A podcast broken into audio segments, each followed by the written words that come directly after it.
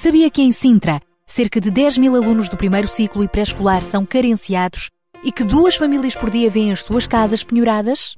Todos os dias há alguém a precisar de ajuda e você pode ser a solução.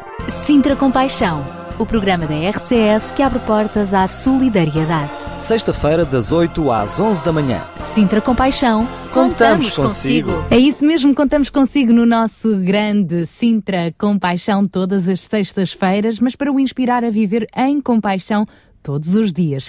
Este mês, bom, fica marcado quase pela chegada uh, de férias, férias escolares, chegam este mês, portanto. Começámos com o Dia Mundial da Criança e por isso vamos uh, aproveitar e durante este mês também passar um pouco por esta temática da importância de investir nesta geração mais jovem e mais aproveitando também a celebração do Dia Mundial do Ambiente que hoje se celebra.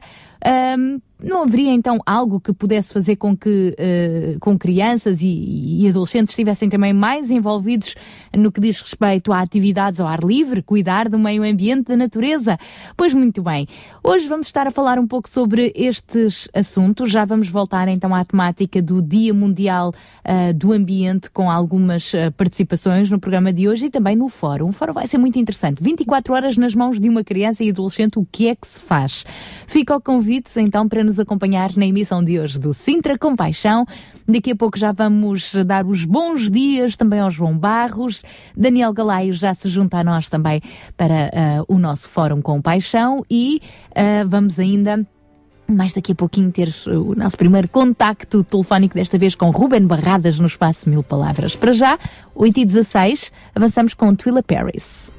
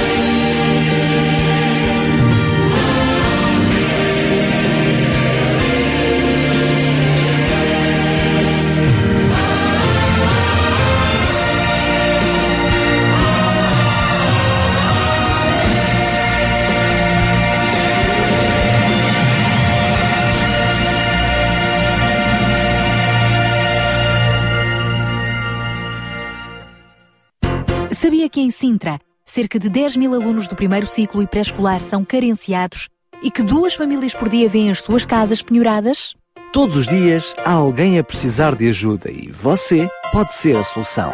Sintra Compaixão, o programa da RCS que abre portas à solidariedade. Sexta-feira, das 8 às 11 da manhã. Sintra Compaixão, contamos, Contamos consigo.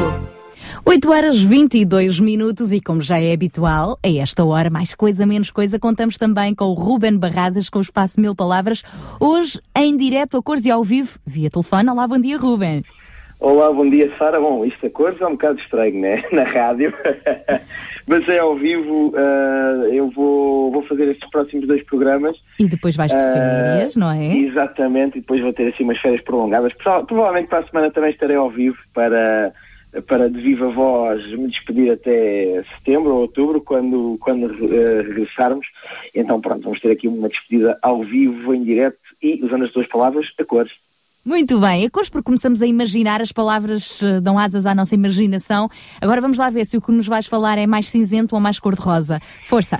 Olha, Sara, isto hoje, eh, é- eu estava a pensar ontem o que, é que, o que é que ia falar hoje, como é habitual, e isto, vou ser honesto, nesta altura do campeonato, ter uma rubrica de atualidade, tendo em conta que a atualidade está tão eh, monotemática com eh, eh, questões futebolísticas, isto é, é quase um, é quase um desafio impossível de conseguir não falar daquilo que tem acontecido nos últimos dias, a envolver eh, uma personagem que por acaso tem o nome de Jesus, eh, mas que neste caso não é o Salvador, é, é- é um Jorge, digamos assim, e dois clubes que eu acredito que a maior parte dos, dos nossos ouvintes serão os seus clubes de predileção e, e, e do, e do coração. Eh, Não sei é qual a maioria das pessoas que nos estão a ouvir, Ó Ruben, eu bem disse que era a cores que ias falar, não é? exatamente, hoje neste caso é, é branco, eh, eh, é vermelho e verde. As cores da bandeira de Portugal, muito bem. Hum, olha, vou falar sobre isso. De facto, é impossível quase fugir ao tema de tão ah, ah, ah, forte que tem sido esta temática nos últimos dois, dois dias, um dia e meio, desde a noite de, de quarta-feira. Vamos tentar aqui encontrar uma moral da história, como, como, entre aspas, claro, como sempre fazemos com a maior parte da, da atualidade que aqui trazemos. Ah, eu pessoalmente, e e já o assumi até aqui várias vezes, eu, eu sou um amante do, do futebol, do desporto rei, gosto de futebol, gosto de ver futebol, sou também um, um benfiquista inveterado ah, e por, isso estes dias têm sido assim, dias um pouco mais longos para mim. Ah, um, e, e- e, no meio disto tudo, encontrar aqui uma moral da história, vamos, vamos fazer essa tentativa é encontrar aqui alguma coisa sem olhar muito a clubitos, para mim não vai ser fácil, porque, como vos disse, já sou, sou um benfiquista e a imparcialidade nessas coisas, por vezes, é difícil de alcançar. Vamos tentar encontrar aqui então uma, uma moral da história. O, o futebol é, como todos nós sabemos, regido ah, muito pouco por princípios de lealdade e até de ética, e infelizmente não é só o futebol, muitas outras áreas da nossa sociedade não têm, eh, infelizmente, estas duas palavras como, como centrais, nomeadamente, e, e- e falando de, de um tema que muitas vezes aqui trazemos, a própria política, infelizmente, muitas vezes não obedece a princípios como a lealdade e a ética. Há até uma frase já que tem alguns anos que foi proferida por um muito conhecido dirigente desportivo que dizia que o que hoje é verdade amanhã é mentira. O que mostra um pouco eh, a, a qualidade, entre aspas, do, do, do mundo, do mundo do desporto e do mundo do futebol em Portugal. E lá está, é tão fácil passar de bestial a besta ou de besta a, a bestial, e neste caso a pessoa em causa, o antigo Benfica, Jorge Jesus, decide que termina um dos reinados mais bem-sucedidos do desporto nacional dos últimos tempos e vai, pasme-se, para o maior rival da equipa onde estava até agora. Eu não sei as razões, provavelmente poucas pessoas saberão na totalidade quais as razões que levam a uma decisão destas. Os adeptos do Benfica, como é o meu caso, clamarão por sangue, leia-se por mais vitórias, eh, um pouco desejosos de vingar esta traição que o até agora timoneiro da equipa da Luz eh, protagonizou. Já os adeptos sportingistas, eh, pelo menos aqueles que eu conheço, estarão um pouco mais divididos entre a euforia, porque de facto percebem que o melhor treinador em Portugal dos últimos anos está, acaba de chegar ao lugar de treinador do seu clube, mas também há alguma mágoa que eu tenho percebido, e ainda bem, ahm, eh, pela forma como a- aquele que esteve ao comando da equipa até agora acabou por ser tratado uh, nos últimos, nas últimas semanas e uh, o treinador de nome Marco Silva, a maior parte das pessoas conhecerá. Eu, como disse, não sei as razões, mas eu sei que isto é suficiente para desatarmos aqui uma guerra da qual o beneficiário até poderá ser, eu não sei se, se algum dos nossos ouvintes é adepto, o Futebol Clube do Porto, lá acima, a norte, as latitudes poderão mudar novamente para norte, vamos ver. É muito difícil, como eu disse ao início, fazer com este tema da atualidade o mesmo que nós fazemos aqui todas as sextas, encontrando alguma moral da história que sirvam de exemplo e de alerta para a nossa vida diária. É, é, é, esta situação é tão extraordinária, é difícil fazer este exercício.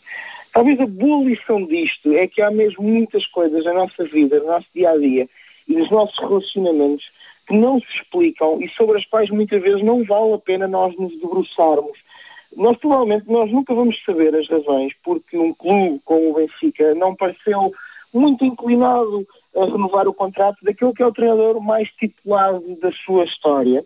Tal como nunca saberemos o porquê que do outro lado da cenoura circular se explotou um processo, infelizmente, menos ético, que acaba por terminar com uma tentativa disfarçada de despedir alguém que até teve sucesso uh, por justa causa. Creio que já estamos a chegar aqui a uma pequena moral no meio de tudo isto. Há coisas na vida da qual mais vale nós nos retirarmos. Nós nunca vamos ter todas as respostas, nunca vamos ter todas as certezas, e tal como uma instituição, seja ela um clube de futebol, que foi o que estamos a falar até agora, ou uma organização não governamental, ou outra instituição qualquer, há momentos em que o mais importante é mesmo seguir em frente e pensar o futuro. E aquilo que para uns é uma vitória, para outros será uma enorme machadada. Mas nesta coisa da vida, eu creio que a maior machadada uh, é mesmo a apatia e o nós nos desfocarmos daquilo que está proposto, do caminho que está proposto à nossa frente. Nas organizações, nas empresas, nas instituições e mesmo nos indivíduos, há que aprender a seguir em direção ao futuro, entre quem entrar e saia quem sair, até porque a nossa vida é mesmo isto. Uh, muitas pessoas saem da nossa vida, uns, por, uh, uns porque saem fisicamente, outros porque o tempo se encarrega de nos afastar, outras pessoas, outros relacionamentos, outras amizades, uh, outros colegas entrarão na nossa vida. Nos casos, nós vamos ser apanhados de surpresa, noutros, são desfechos que nós já esperamos, faz parte da vida. creio que todos nós já tivemos essa experiência. Perder pessoas que achamos que iam estar connosco até uh, uh, que a morte uh, nos separe, ganhar pessoas que nós nunca pensámos que iam fazer parte do nosso dia a dia, da nossa vida, faz parte da vida. Resta-nos a nós seguir em frente e, especialmente, se podemos aprender alguma coisa com esta atitude que tantas vezes vemos na política, no futebol e até nos negócios, se mantermos sempre uma atitude louvável, transparente e aberta. até porque a velha lei, eu já falei disso aqui algumas vezes, que nos relembra que nós vamos escolher sempre aquilo que nós sonharmos, funciona em tudo e este caso não é certamente uma exceção. Muito obrigada, Ruben Barradas, por eh, conseguires também estimular em nós algum espírito crítico, construtivo, é claro, ao pensarmos sobre a atualidade, neste caso, olhando para as cores vermelho e verde. Um abraço é e até à próxima sexta-feira, se Deus quiser. Até sexta. Um abraço, então. Ruben Barradas, nos, no nosso espaço Mil Palavras. Sintra Compaixão, uma voz amiga.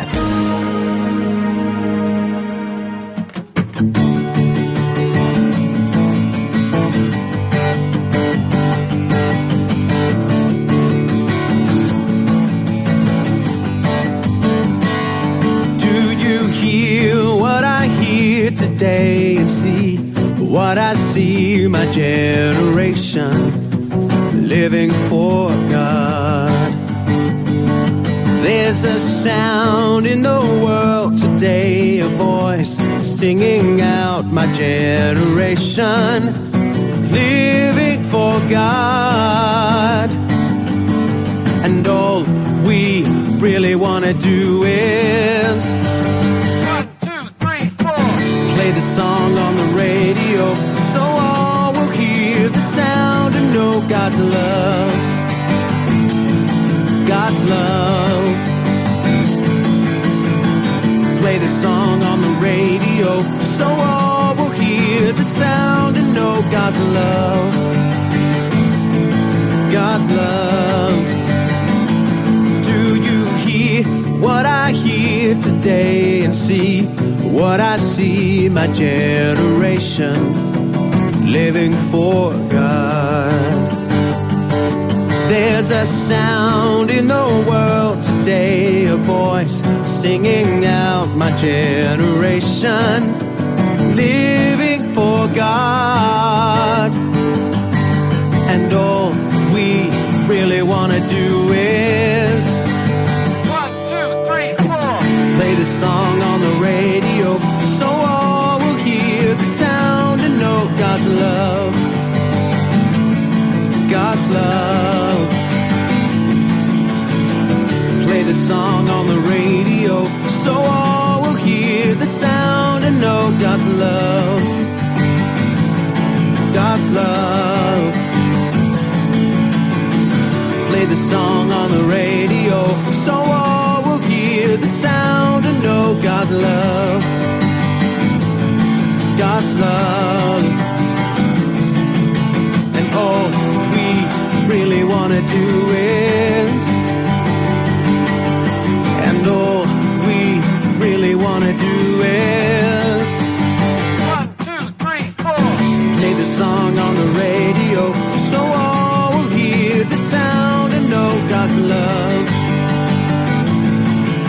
love. Play the song on the radio so all will hear the sound and know God's love. God's love.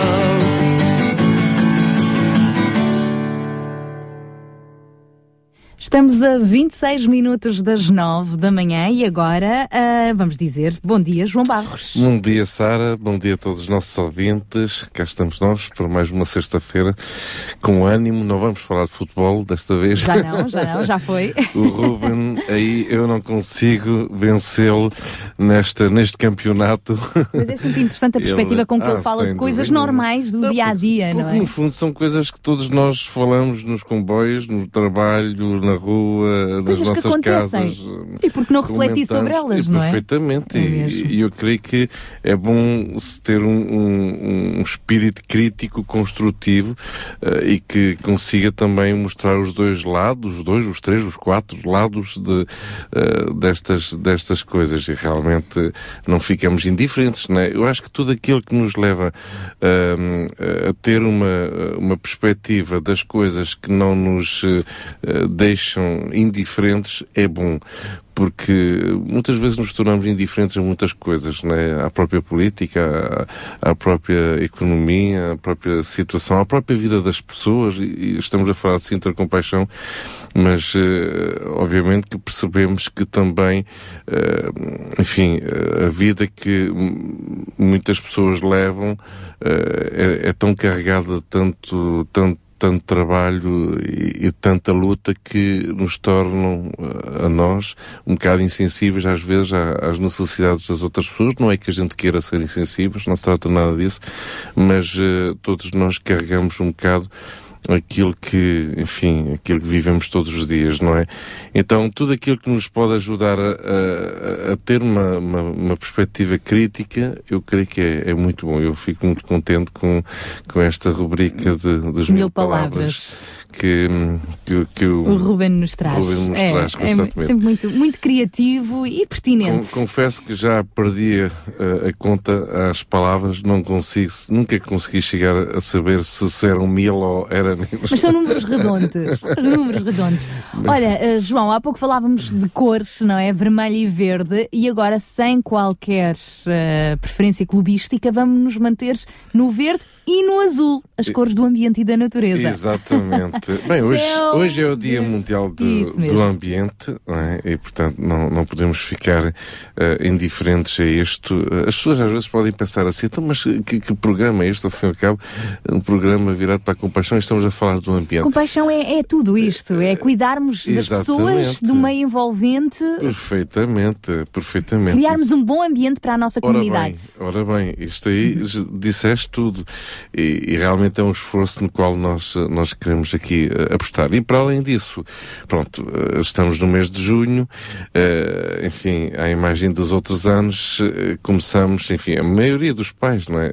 chega este tempo de férias escolares e, e muitas vezes também já começam a ter dores de cabeça sobre como ocupar as crianças e, e os adolescentes e muitos são os argumentos para que uma criança fique sozinha em casa. Esta é, é, é uma realidade. e isso o dia todo a ver a televisão ou a jogar os jogos que todos nós já, já estamos cansados de ver como adultos, não é?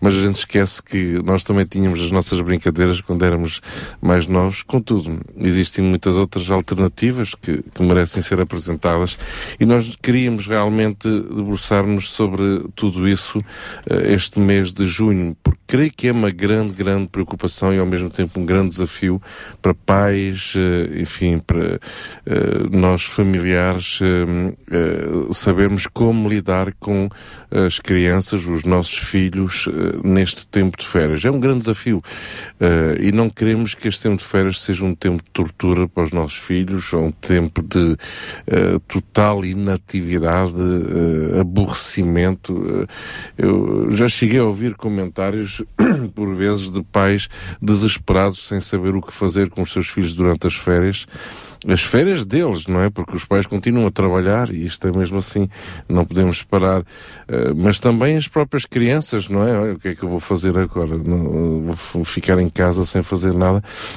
Enfim, o argumento do dinheiro é muitas vezes a razão principal é? para não se fazer nada, mas será que realmente uh, essa questão não é uma questão que se pode contornar de outras formas?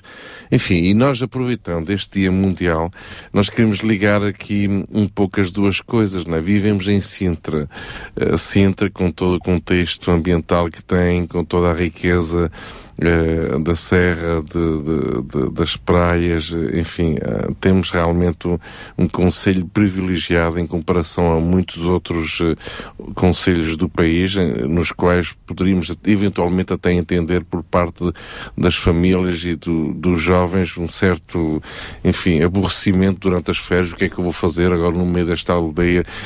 não há jovens, não, não, há, não há nenhuma atividade.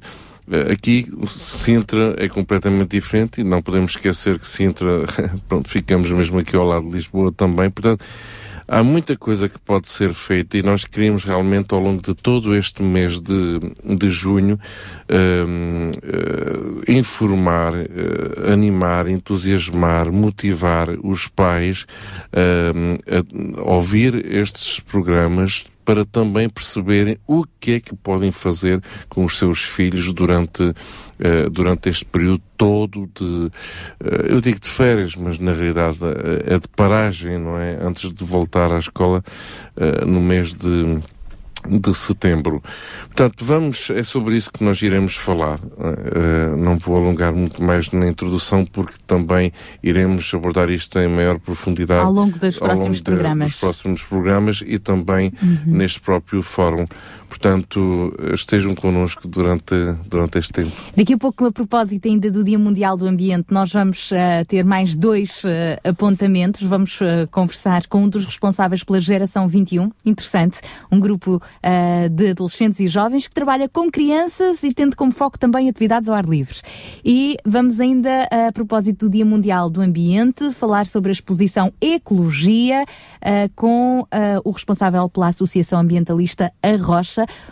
uma instituição de caráter cristão. Interessante. Então, daqui a pouco já lá vamos. Mas, João, já que falavas em uh, perguntas que às vezes os pais fazem, então e agora o que é que vamos fazer com os nossos filhos? Deixa-me dar uma resposta.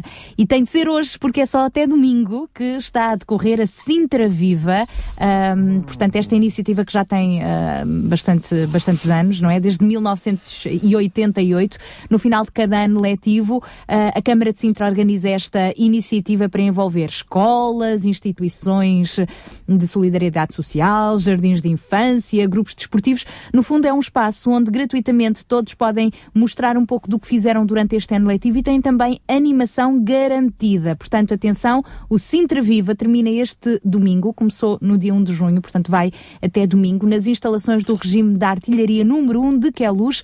A entrada é gra- gratuita. Uh, este fim de semana poderão ir ao espaço entre as duas e meia da tarde e as sete e meia. É uma excelente sugestão para pais e filhos e avós poderem então brincar juntos neste fim de semana no Sintra Viva. É também ao ar livre, portanto, juntam o útil ao agradável. João, daqui a pouco já voltamos então à Ok. nossa conversa. Já se junta a nós também a Marta Watswood. Para já trago-lhe o coral jovem do UNASP, testemunhar do amor de Deus. Posso ver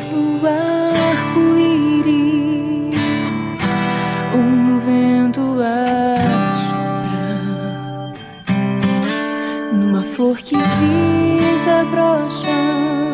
Posso ver que existe um Deus a nos amar.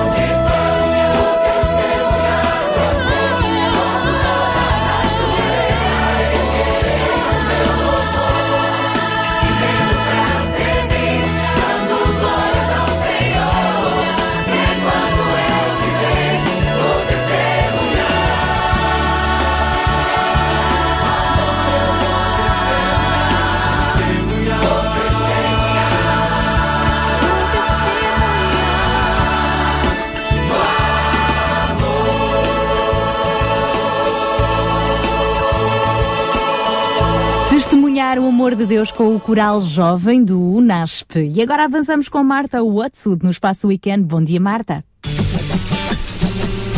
Olá, Sara! Olá, Daniela! Olá a todos os ouvintes que por aí andam, ouvintes da RCS e do programa Sintra Compaixão. Eu sou a Marta da UCB Portugal e estou aqui para mais um weekend. O tema de hoje é um pouco intrigante, mas não fiques assustados. Pois é, o tema é um mais um não deve ser igual a dois. E vamos começar por explicar uma pequena experiência para crianças. Pois, imagina, peguem dois copos. Num deles, juntas duas medidas iguais de água. No outro, juntas essa mesma medida, mas só uma, de água, mais uma medida de açúcar. Pois é, não atingiram os dois o mesmo tamanho, pois não? Tal como na experiência, a diferença entre cada pessoa faz com que aquilo que cada um de nós dá para o que quer seja diferente. Quando praticas um desporto, por exemplo, em equipa, sabes aqueles dias em que não te sentes tão bem e se calhar não estás a dar o melhor de ti. O mesmo que os teus companheiros talvez estejam a dar ao jogo. Então, já percebemos como é que um mais um pode não ser igual a dois. Mas então, porquê é que eu comecei por dizer que não deve ser igual a dois? Uma frase muito famosa é: Duas cabecinhas pensam melhor que uma. Quando falas sobre alguma coisa com alguém, certamente que o diálogo que têm até pode partir, por exemplo, que tu tens uma ideia A e outra pessoa opina que tem uma ideia B. Podem discutir e concluir que das duas ideias forma-se uma C. Mas pode também acontecer que o teu colega, a partir da ideia C, que construíram juntos, lhe acrescente outra ideia qualquer e tu acrescentas mais qualquer coisa e depois, olha, surge algo novo que nem tu, nem o teu colega teriam pensado antes se não tivessem discutido as vossas primeiras opiniões A e B. No nosso dia a dia, as coisas também podem ser assim. Viver a pensar que um mais um é igual a dois vais fazer com que queiras trabalhar para ter dinheiro, esse dinheiro para comprar coisas, essas coisas para irem para o lixo, então trabalhas mais para ter mais dinheiro para comprares mais outras coisas. Até pode não te ser tudo acerca de dinheiro, mas o facto de limitares a viver na rotina do óbvio não te vai fazer ir mais longe. Para irmos mais longe, precisamos dos outros. Precisamos de acreditar que existe algo mais, algo do outro lado da rua que te pode estar a escapar. É preciso fazermos mais e o principal está em sabermos porquê que o fazemos. Se tens um talento, junta-lhe dedicação e vais ter mais do que apenas talento mais dedicação. Vai resultar algo novo. Por exemplo, o sucesso. Se tens um gosto por ajudar os outros e o fazes, vais ter mais do que o teu gosto e a ação. Vais ter talvez transformação das vidas das pessoas. É importante começarmos a tirar os nossos objetivos do mais um é igual a dois. É importante começarmos a ver mais além, acreditarmos que tudo feito com um propósito e com os ingredientes certos, irá transformar-se em algo que talvez nunca sonhaste. Sai da rotina do esperado e torna-te único. Transforma a tua vida e a dos que te rodeiam. Até à próxima!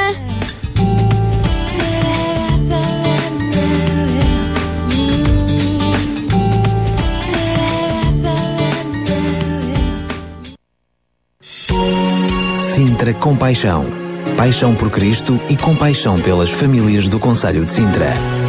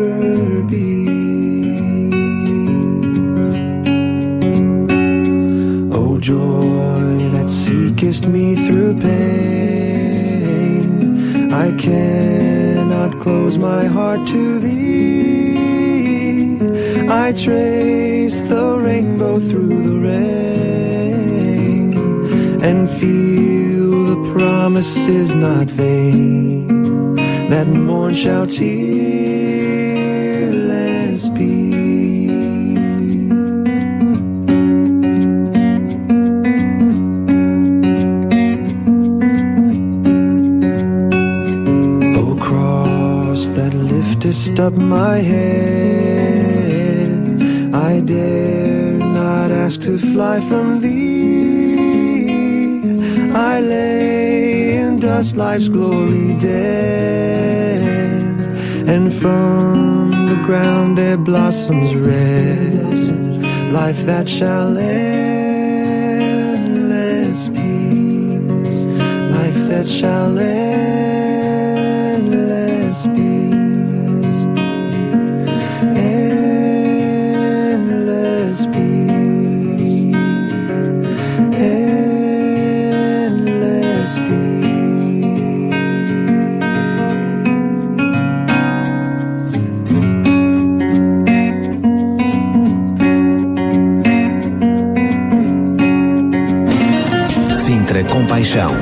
uma voz amiga.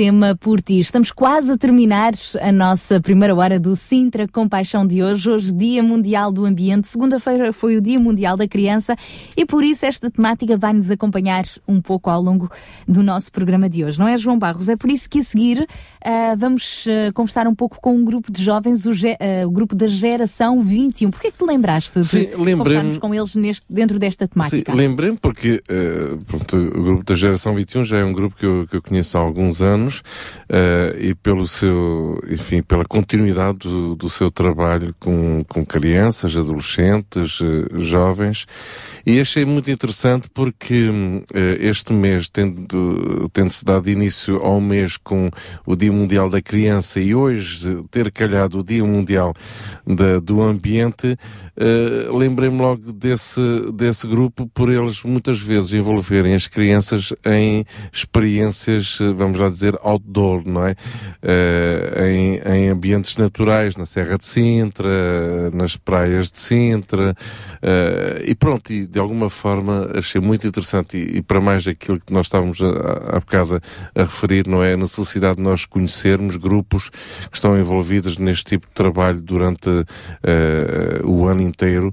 Eh, é interessante nós podermos aqui eh, dar alguma visibilidade àquilo que está a ser feito com, com, com estes jovens. Então vamos lá conversar com eles, neste caso com um dos líderes. Vamos conversar com o Samuel Vogel, que já está connosco, um dos colaboradores da Geração 21, neste caso no Núcleo de Sintra. Olá, muito bom dia, Samuel.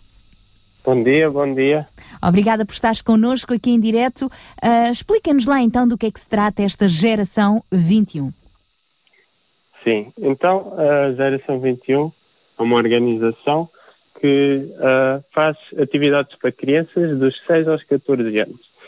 Essas atividades ah, têm histórias bíblicas, que nós fazemos teatros sobre ah, histórias da Bíblia para as crianças. Também fazemos vários jogos e muitos desses, desses jogos são feitos na natureza e gostamos de estar na natureza para mostrar às crianças o que Deus fez para nós. Ora bem, se é dos 6 aos 14 anos, o que é que acontece depois aos jovens a partir dos 15? Ah, exato. O- os- as crianças ou os jovens que já não fazem parte de- dessa faixa etária, ah, muitas vezes ajudam-nos a organizar as atividades. Ou seja, eles tornam-se mini líderes e líderes que depois ah, ah, participam, mas ah, neste caso a organizar. Então quer dizer que já alguns dos líderes de hoje da geração 21, há uns eh, pouquitos anos atrás, eh, faziam parte eh, das crianças e dos adolescentes que participavam nas atividades. Exato. É isso. Isso é o. É, quando a geração 21 está a funcionar bem, é isso que acontece. E é muito bom ver as crianças ajudarem outras crianças porque elas já foram assim ajudadas. E, e esta é também a forma de nós vivermos em comunidade, em sociedade, não é? Ah, Ajudarmos uns aos outros. Mas voltando à questão de vocês promoverem atividades ao ar livre, ah, com- em contacto com a natureza, caminhadas na Serra de Sintra, inclusive atividades em parceria com o, o próprio Parque Natural de Sintra Cascais. ah, que, que valores, que mensagens é que vocês querem partilhar a partir dessas atividades? Sim.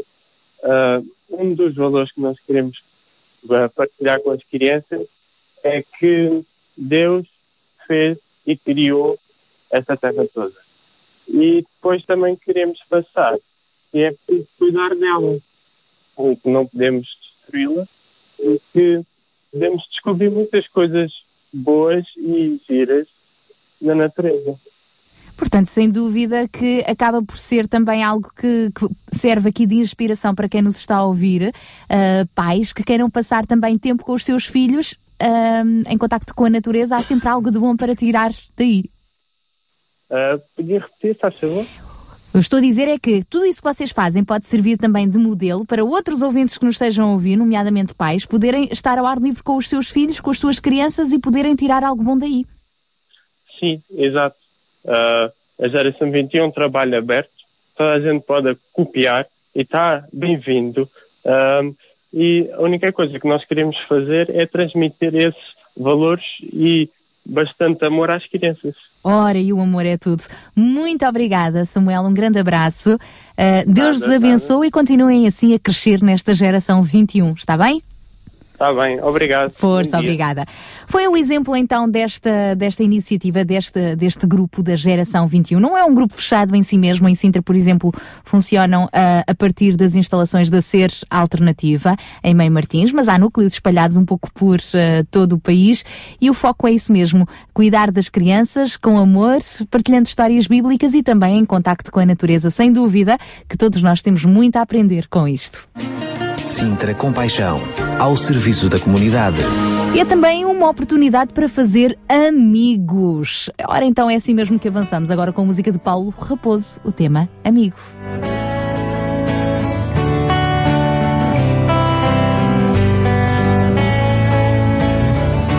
Meu amigo, assim te posso chamar. É bom ter alguém em quem confiar. Ser amigo é saber ouvir. Aquele que dá sem nunca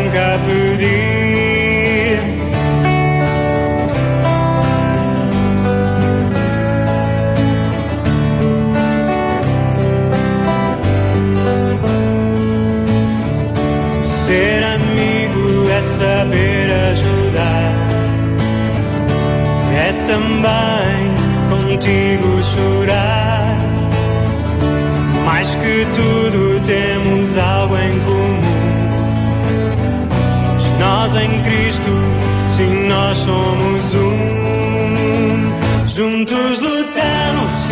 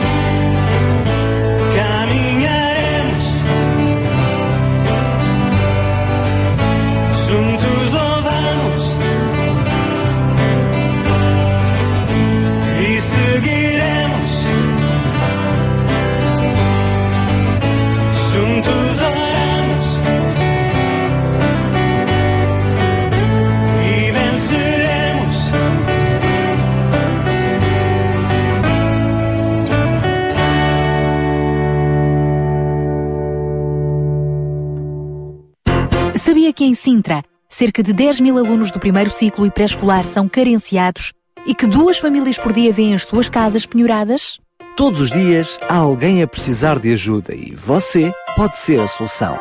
Sintra Compaixão, o programa da RCS que abre portas à solidariedade. Sexta-feira, das 8 às 11 da manhã. Sintra Compaixão, contamos, Contamos consigo. 9 horas 4 minutos e agora recebemos o nosso amigo Carlos Pinto Leite da UCB Portugal com o espaço Links. Olá Sara, olá Daniel, muito bom dia a todos os ouvintes do RCS. É sempre um prazer estar de volta ao programa Sintra Compaixão em nome da UCB Portugal. E para hoje hum, vamos falar um pouco de energia, exatamente energia. Todos nós precisamos de energia, mas não é bem essa energia que eu quero falar. Eu quero falar do programa Home Criança Feliz, que ajuda instituições particulares de solidariedade social a reduzir as faturas energéticas e aumentar o bem-estar das crianças e jovens que são apoiados. Até ao dia 15 de maio passado, todas as instituições de solidariedade social a nível nacional puderam candidatar-se a este programa. Programa Home Criança Feliz, uma iniciativa de responsabilidade social promovida pela empresa Sanitop.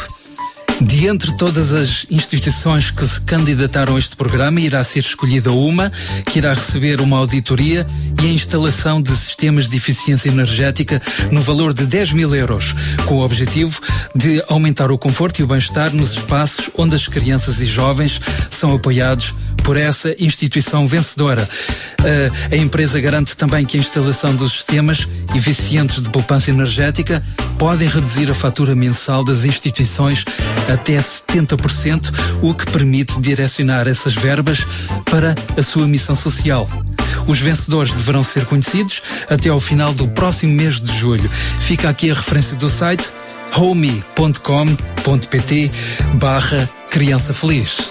Aproveitando a onda desta energia, referência também o pro- para o programa Polo Positivo, criado pela ADEN, a Agência para a Energia que trata da certificação energética de habitações e estabelecimentos comerciais. Um programa que também conta com o apoio da Entreajuda, apoio a instituições de solidariedade social e também pela Sair da Casca, uma consultora em desenvolvimento sustentável. Este programa tem o objetivo de melhorar a eficiência energética das IPSs, instituições particulares de solidariedade social. Numa primeira fase, este programa Polo Positivo abrange 50 IPSs que foram selecionadas entre as 334 instituições de todo o país que se candidataram a este programa. Em cada uma das instituições será realizado um diagnóstico de eficiência energética que inclui um programa de medidas acompanhado por um plano de formação e de sensibilização adequado a cada uma dessas IPSs.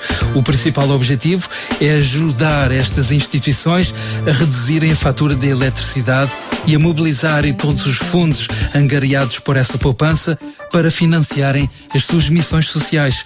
Este programa decorre até ao final do próximo mês de dezembro. Fica a referência do site programa polopositivo.wordpress.com. Fica aqui a referência para quem esteja interessado. Da minha parte, por hoje é tudo. Prometo regressar para a semana, sensivelmente à mesma hora. Sara, Daniela, a emissão passa para as vossas mãos e desejo a todos os ouvintes um excelente fim de semana. Sintra Compaixão, uma voz amiga.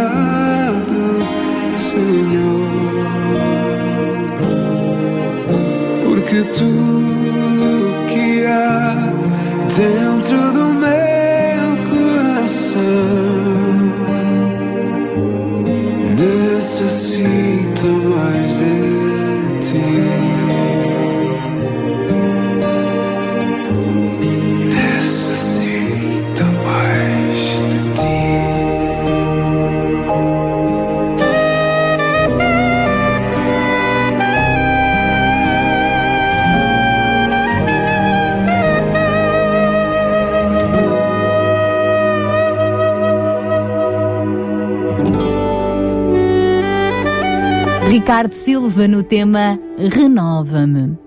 9 e 13, hoje Dia Mundial do Ambiente. Vamos então avançar com mais um apontamento. Desta vez vamos falar com João Duarte, é responsável pela Associação Ambientalista A Rocha. Já semana passada ele esteve à conversa connosco na rubrica Pensar com Paixão, também como colaborador da Sociedade Bíblica, partilhando connosco um pouco da influência do cristianismo, neste caso, no que diz respeito ao ah, meio ambiente, à, à natureza, à ecologia. E é por aí mesmo que vamos avançar. Vamos falar de um conceito muito interessante de, de uma exposição, a exposição Ecologia, que a Associação Ambientalista A Rocha, juntamente com a Sociedade Bíblica, tem ah, levado, é uma mega exposição ah, que tem levado para várias partes do país. Curiosamente, em Sintra ainda não estiveram. Quem sabe não se abre portas para recebermos a ecologia aqui também em Sintra, já que somos um conselho tão virado para a natureza, com a bela Serra de Sintra e, enfim, todos estes valores são importantes ah, incutir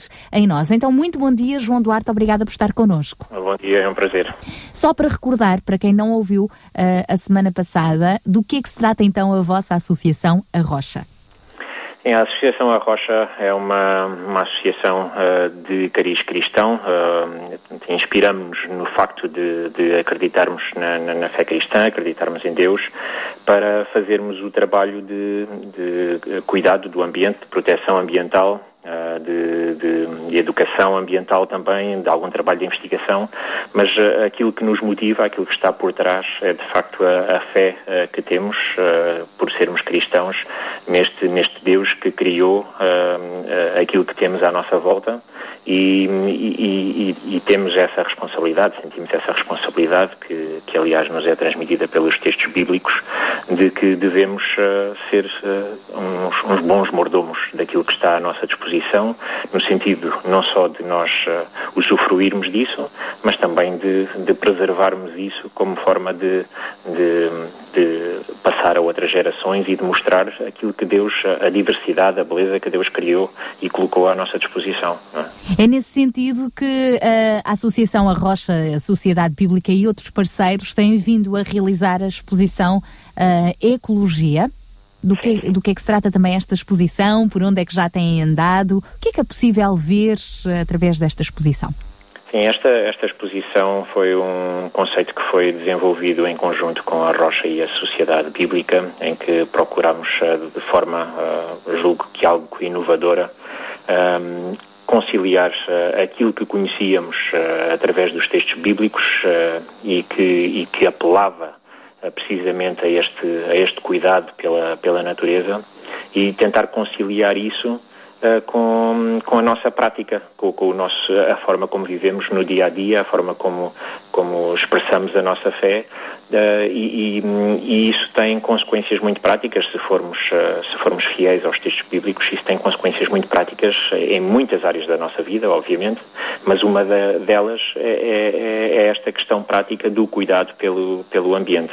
Então, eh, esta exposição produziu uma, uma série de conteúdos e deu aso também a uma, a um- a uma gama de iniciativas locais nas, nas várias cidades por onde passamos, que permitiu que eh, esta exposição ficasse ao serviço da Igreja, da sociedade, com a intenção de redescobrir um pouco esta identidade cristã ahm, no que toca a- a- às ligações que ela tem com o meio ambiente, ah, abrindo ah, de alguma forma caminhos para envolver as comunidades, as escolas, as famílias, de forma a conhecerem melhor ah, a natureza à sua volta, mas também a conhecerem melhor como é que como é que os textos bíblicos, como é que a Bíblia acaba por por referir isso e, e a importância que os textos bíblicos dão a essa a, a essa temática, não é?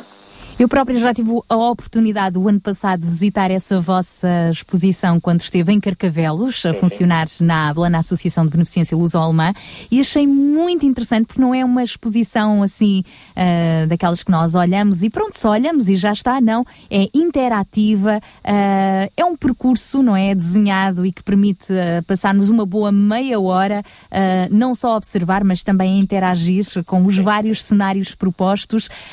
João, quer-nos falar um pouco desta interação para tornar esta exposição ainda mais apelativa, inclusive até crianças pequeninas que estavam ali a participar eh, desta exposição. Sim, os conteúdos, eh, os conteúdos foram desenvolvidos eh, a pensar na- num- numa gama grande de pessoas que nos poderiam estar a visitar, principalmente porque imaginámos que, em algumas situações, até mesmo famílias iriam estar a, a fazer a utilização da, da nossa exposição e seria importante, de alguma forma, que a mensagem que nós eh, passássemos eh, fosse simples o suficiente para ser apreendida por crianças, mas também com informação adicional que permitisse eh, a pessoas mais crescidas, já com outro entendimento, também, também aprenderem e descobrirem coisas sobre as quais não sabiam. Basicamente, a exposição ahm, ajuda-nos a fazer um percurso em que é- é- iniciamos no- numa, numa zona onde, ah, é- onde nos é apresentada toda, toda a diversidade da criação, a nível da criação ah, de, de fauna, de flora, ah, toda a beleza que, que às vezes nos passa despercebida quando vivemos no, no seio de uma cidade, mas, mas quando olhamos para o mundo todo, de facto encontramos uma beleza extraordinária que ainda hoje existe e que importa a ser preservada. Depois ah, temos mais à frente algumas outras secções que acabam por, por nos mostrar que tipo de, de interação é que nós temos com a natureza Ahm, eh, o tipo de utilização que podemos fazer, que coisas que podemos tirar partido da natureza eh, para, para nosso benefício próprio também, mas, mas depois, eh, infelizmente, eh, chegamos a uma secção que nos mostra ah, o efeito nefasto de algum tipo de utilização que nós, eh, que nós fazemos da natureza, as consequências que de facto acabam por, eh, por marcar negativamente a nossa intervenção e acabam por eh, eh, estragar eh, e muitas vezes destruir eh, a, a- a- a criação à nossa volta, eh, reduzindo eh, drasticamente a quantidade de, de espécies nos últimos 300 anos. eh, a extinção de espécies foi, foi, eh, feita em grande escala. eh, e, e, de facto a natureza que, este- que temos hoje já não representa eh, da mesma forma uh, aquilo tudo que foi colocado à nossa disposição comparado com aquilo que, que era há 100, há 200 ou 300 anos atrás. De facto, houve uma taxa de degradação bastante grande. Hoje fala-se muito uh, da- das questões de alterações climáticas e das consequências que isso possa ter.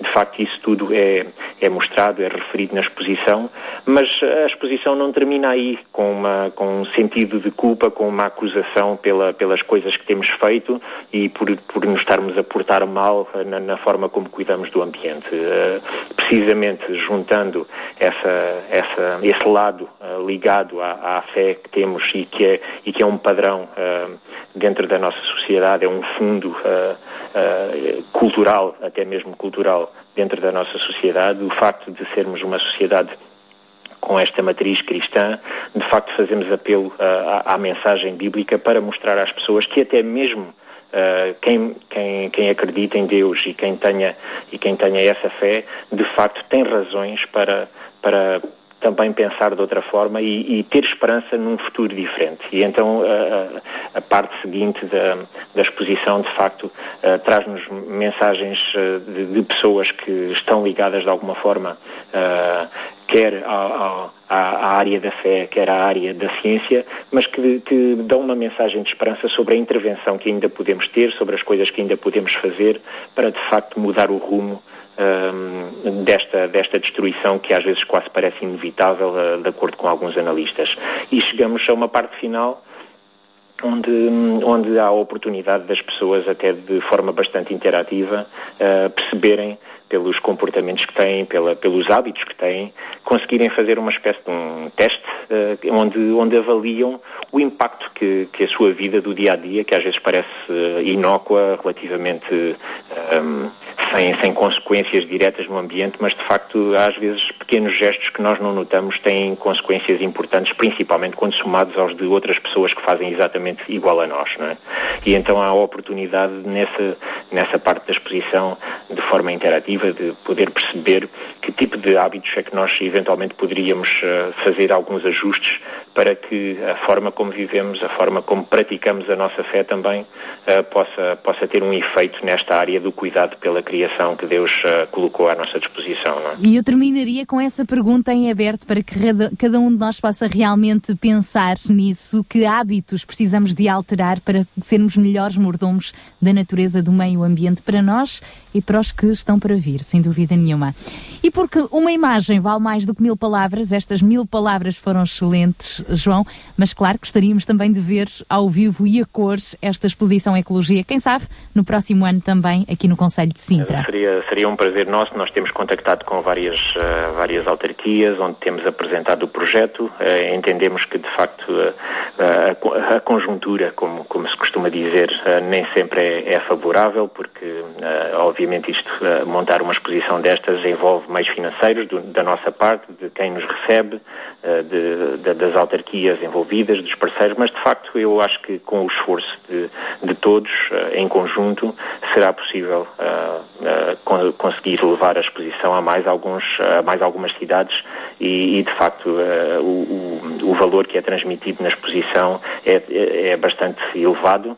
Eh, e, e, no fim eu acho que os custos de facto compensam eh, aquilo, que, aquilo que está a ser transmitido para a população, para a sociedade ou, que, que tome contacto com, com os conteúdos da exposição. Portanto, eu acho que vale mesmo a pena. Fica então esta, este convite, este desafio, porque não, esta exposição Ecologia também em Sintra. Muito obrigada, João Duarte, um abraço. Nada. E força para vocês continuarem a inspirar eh, e, e ajudar eh, este, esta geração a ter melhores hábitos, sem dúvida, para cuidarmos do meio ambiente que Deus colocou ao nosso dispor. Um abraço. Adeus, Adeus, então. um bom dia. Um apontamento bem pertinente com João Duarte, ele que é diretor da Associação Ambientalista A Rocha, já que hoje é precisamente o Dia ah, Mundial do Meio Ambiente, não é? O Dia, como é que- o Dia Mundial do Ambiente, assim é que é. E a propósito, ainda a fechar este apontamento, aproveito para partilhar consigo que hoje, também para assinalar este dia, vai realizar-se da parte da tarde um debate sobre resíduos sólidos urbanos. A iniciativa pretende refletir sobre a sustentabilidade do setor e as estratégias desenvolvidas pelos municípios, bem como as práticas de valorização dos resíduos a nível local. Portanto, fica desde já o convite. O debate vai ter lugar no auditório dos SEMAS, na Portela de Sintra, a partir da uma e meia da tarde e conta, ah, inclusive, com uma intervenção do Presidente da Câmara de Sintra, Basílio Horta, na cerimónia de abertura desta, deste debate que vai ter lugar, então, Hoje, das duas às cinco e meia da tarde, o debate sobre resíduos urbanos, sustentabilidade e responsabilidade, a propósito deste Dia Mundial do Ambiente. Sintra Compaixão. Paixão por Cristo e compaixão pelas famílias do Conselho de Sintra. Na palma da tua mão tudo sustens Os céus imensidão das águas E minha vida também. Tudo que tenho Tudo que sou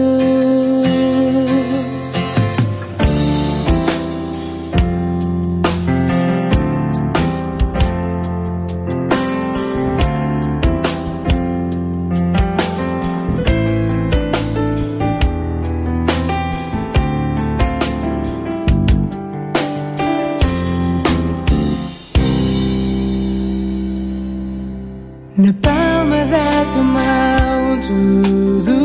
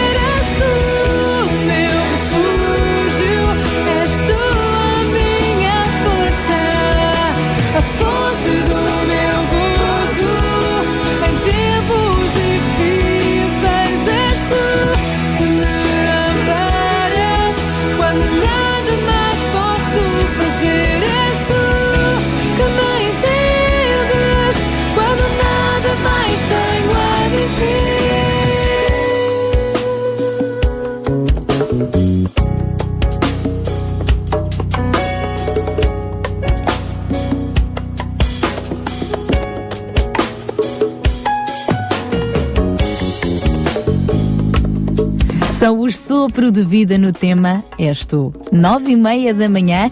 Vamos continuar com o nosso Sintra Compaixão até às 11. Na próxima hora, o tema que nos vai uh, acompanhar uh, tem a ver com o Dia da Criança. 24 horas nas mãos de uma criança e de um adolescente. O que é que se faz? Interessante.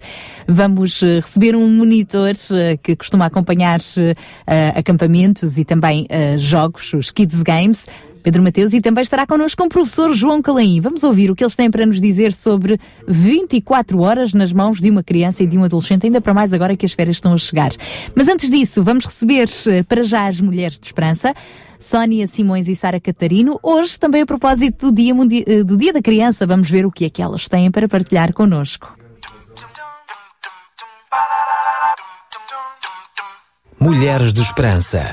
Música, entrevistas, temas do seu dia a dia. Para mulheres que teimam em ter fé na vida.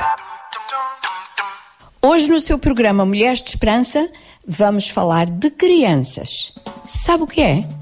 Aqueles seres que nos encantam e irritam, que nos deliciam e tiram o sono, enfim, maravilhosos. Fica aqui connosco.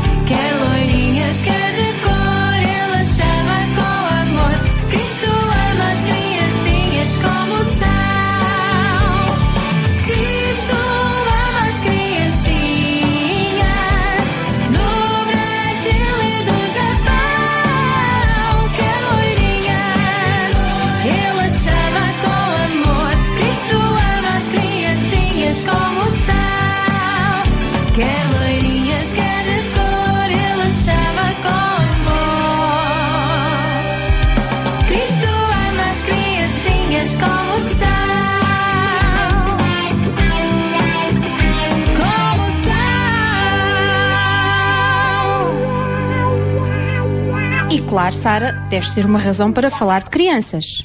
Sabes que esta coisa de haver dia para as mães, pais, avós, mulher, secretárias, poesia, amor, sei lá mais, às vezes fica a pensar se isto valerá mesmo a pena ou se não será unicamente uma tentativa comercial para vender certos produtos. Também, Sónia, também, mas é sobretudo um esforço da sociedade para lembrar pessoas, atividades e acontecimentos que tornam a nossa vida mais valiosa, mais comprometida e mais bonita, como este das crianças. O mais interessante é que a maioria das pessoas, e confesso estar nesse número às vezes, nem sabe de onde ou quando nasceu essa ideia de celebrar tais dias.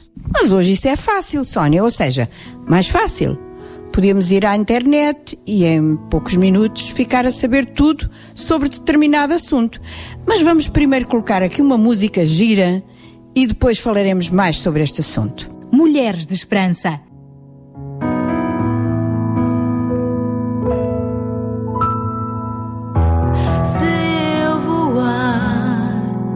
Sem saber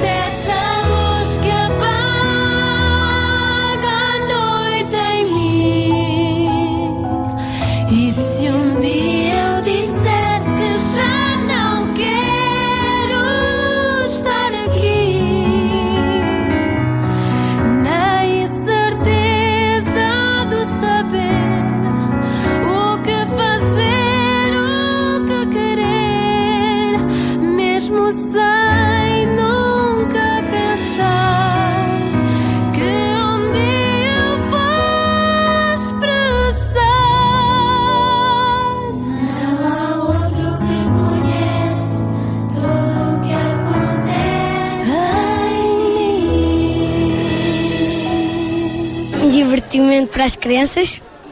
não sei. Acho que é um dia só especial para as crianças. Hum, não sei. Não sabes? Então, as crianças merecem.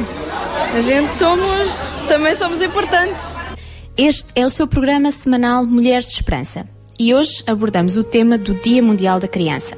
Ao contrário do que muitas pessoas pensam, o Dia Mundial da Criança não é só uma festa onde as crianças recebem presentes. É um dia em que se pensa nas centenas de crianças que continuam a sofrer de maus tratos, doenças, fome e discriminações e, infelizmente, ainda há muitos lugares no mundo onde estas coisas acontecem. Segundo consegui apurar, o primeiro dia desta celebração foi em 1950, logo a seguir à Segunda Guerra Mundial. Muitos países da Europa e outros sofreram uma grande crise e não havia comida suficiente e os pais estavam mais preocupados em suprir essa necessidade básica da família do que em dar educação aos seus filhos. Será bom lembrar também que muitas crianças ficaram órfãs nessa guerra. Como não tinham dinheiro, os pais tiravam os filhos da escola para pô-los a trabalhar, às vezes durante muitas horas, e em tarefas nem sempre apropriadas para a sua força física.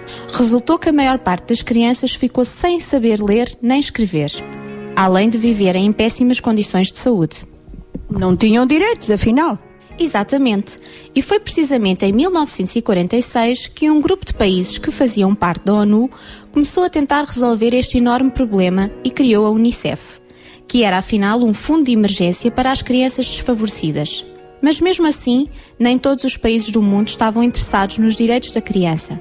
Foi então que, em 1950, um grupo de mulheres, propriamente a Federação Democrática Internacional das Mulheres, propôs às Nações Unidas que se criasse um dia dedicado às crianças e foi escolhido o dia 1 de junho desse ano. Esta comemoração visa reconhecer as crianças independentemente do sexo, cor, religião origem social e propõe que todas, todas têm direito ao afeto, ao amor, à alimentação adequada, a cuidados de saúde, à educação gratuita, proteção contra todas as formas de exploração e que cresçam também num clima de paz e fraternidade. O que acabaste de citar faz parte da Declaração dos Direitos da Criança. Princípios que, se fossem cumpridos em todo o mundo, dariam às crianças uma vida digna e feliz. Ora, Sónia, é aí que as coisas ficam feias. Tu, eu e as nossas ouvintes sabemos que isso não corresponde à realidade. Há muitos lugares no mundo onde as crianças são abusadas, desrespeitadas e onde sofrem abandono e terríveis condições. Por isso acho que este dia deveria ser muito mais que dar presentes aos meninos, chamar a atenção de toda a gente para este facto tão doloroso. A situação das crianças noutros lugares e países do mundo. Lugares como África, onde as meninas ainda são sujeitas à mutilação genital e onde morrem milhares de crianças todos os dias por causa da SIDA. Lugares como o Nepal, onde meninas com cerca de 5 anos de idade são vendidas como escravas por familiares para servirem de empregadas na Índia e na China e forçadas a trabalhar por longas horas dia e noite. Isso faz doer o coração, amiga, muito. E pensar que até na nossa Europa há crianças nas ruas, muitas delas sem direito ao afeto e conforto de um lar, o que os precipita numa vida de marginalidade, vício e violência. Sem falar no flagelo da nossa modernidade, a pedofilia, onde os meninos que deveriam ser guardados e protegidos são atacados por monstros sem piedade que nem sempre são devidamente castigados e julgados. Infelizmente, assim como a internet é usada como entretenimento, busca de informações, compras, a mesma tornou-se um meio propício para a prática de pedofilia. Um relatório apresentado pela ONU mostrou que mais de 750 mil predadores sexuais procuram as suas vítimas na internet. O Fundo das Nações Unidas para a Infância, UNICEF, estima que existem mais de 4 milhões de sites na internet com fotos de menores, inclusive a crianças menores de 2 anos. Por isso temos falado aqui nos nossos programas muitas vezes que cabe aos pais ficarem de olhos bem abertos em relação aos hábitos dos filhos, procurando saber as ligações estabelecem na rede, saber com quem conversam e até mesmo olharem para o monitor do computador para ver o que as crianças fazem. Afinal, todo o cuidado é pouco, já que os que praticam pedofilia seduzem muitas crianças oferecendo companhia, convidando para passear. Enfim, inúmeras são as formas para estabelecerem a aproximação. Afinal, Sara, estamos a dar razões mais que válidas para chamar a atenção das nossas ouvintes para as crianças que as rodeiam e neste dia que lhes é dedicado, oferecerem a Deus uma prece por estas vidas inocentes. Algumas estão desprotegidas e tão violadas. Eu vou pedir ao Alvi para colocar uma música bonita antes de ouvirmos a conversa da alma que a Sara irá fazer connosco.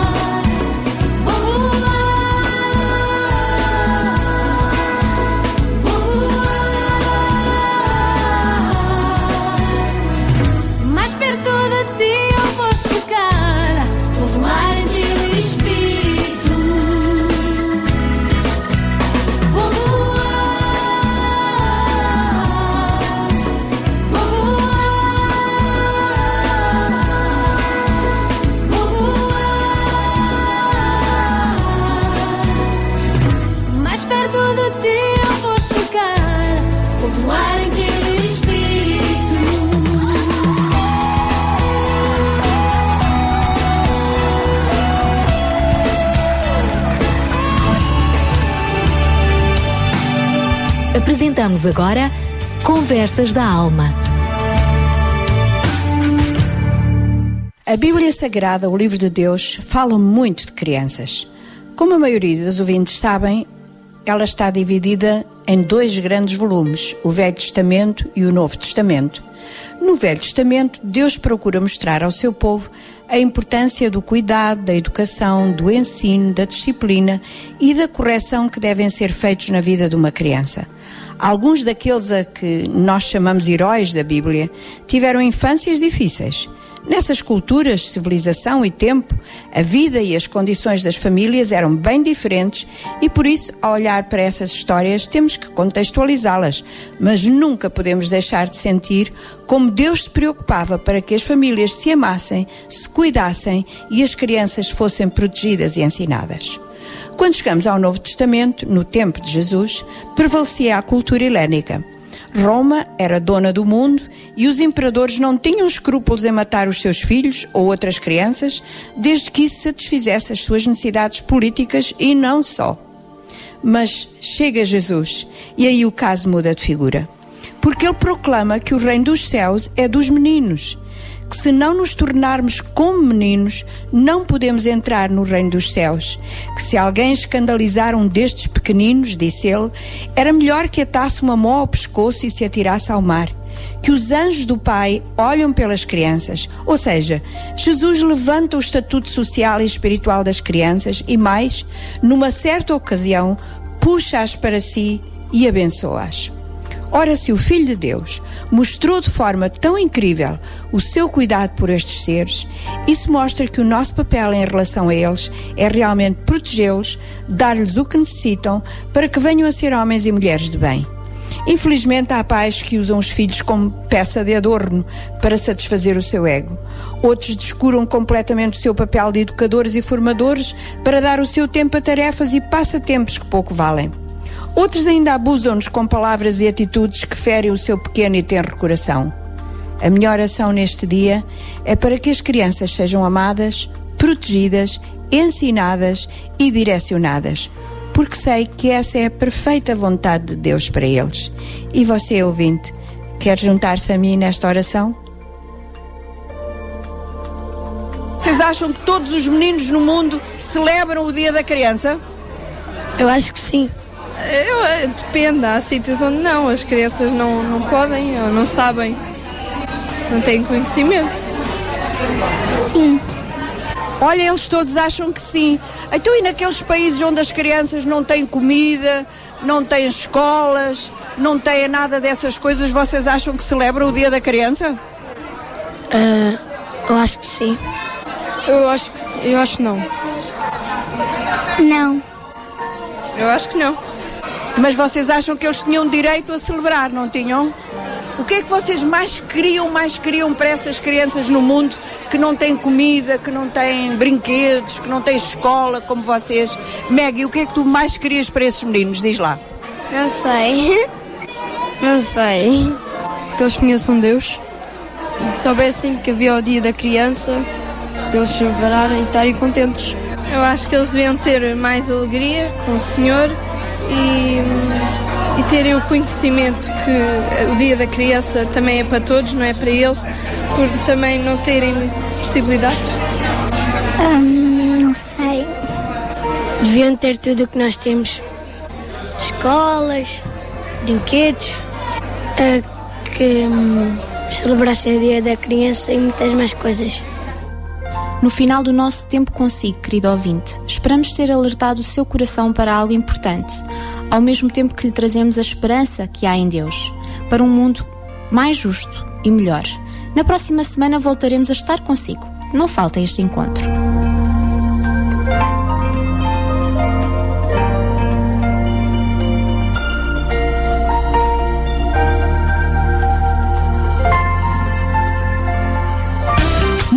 esperança. O programa para mulheres que teimam em ter fé na vida. Uma produção da Rádio Transmundial de Portugal. Foram as nossas Mulheres de Esperança que na próxima sexta-feira estão de regresso. Daqui a pouco avançamos com o nosso apontamento a fechar esta hora, o apontamento Pensar com Paixão. Já lá vamos. Para já, ficamos com a música dos Believe.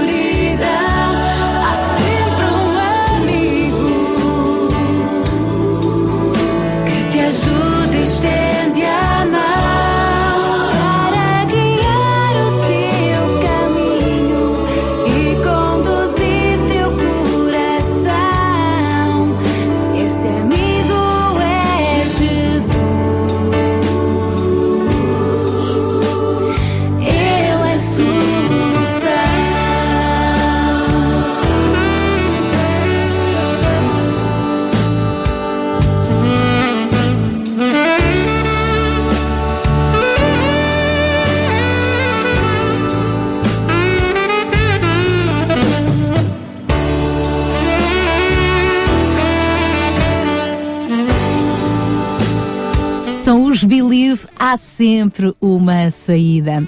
A música para nos inspirar aqui no Sintra Compaixão. Já estamos quase a chegar às 10 da manhã e, como já é habitual, a fechar esta hora, avançamos com o espaço Pensar com paixão. E ao longo das últimas semanas temos vindo a perceber ou a refletir um pouco sobre a influência de Cristo nas várias áreas uh, da sociedade, no político, na educação, na família, na saúde, nas artes, na economia, na justiça.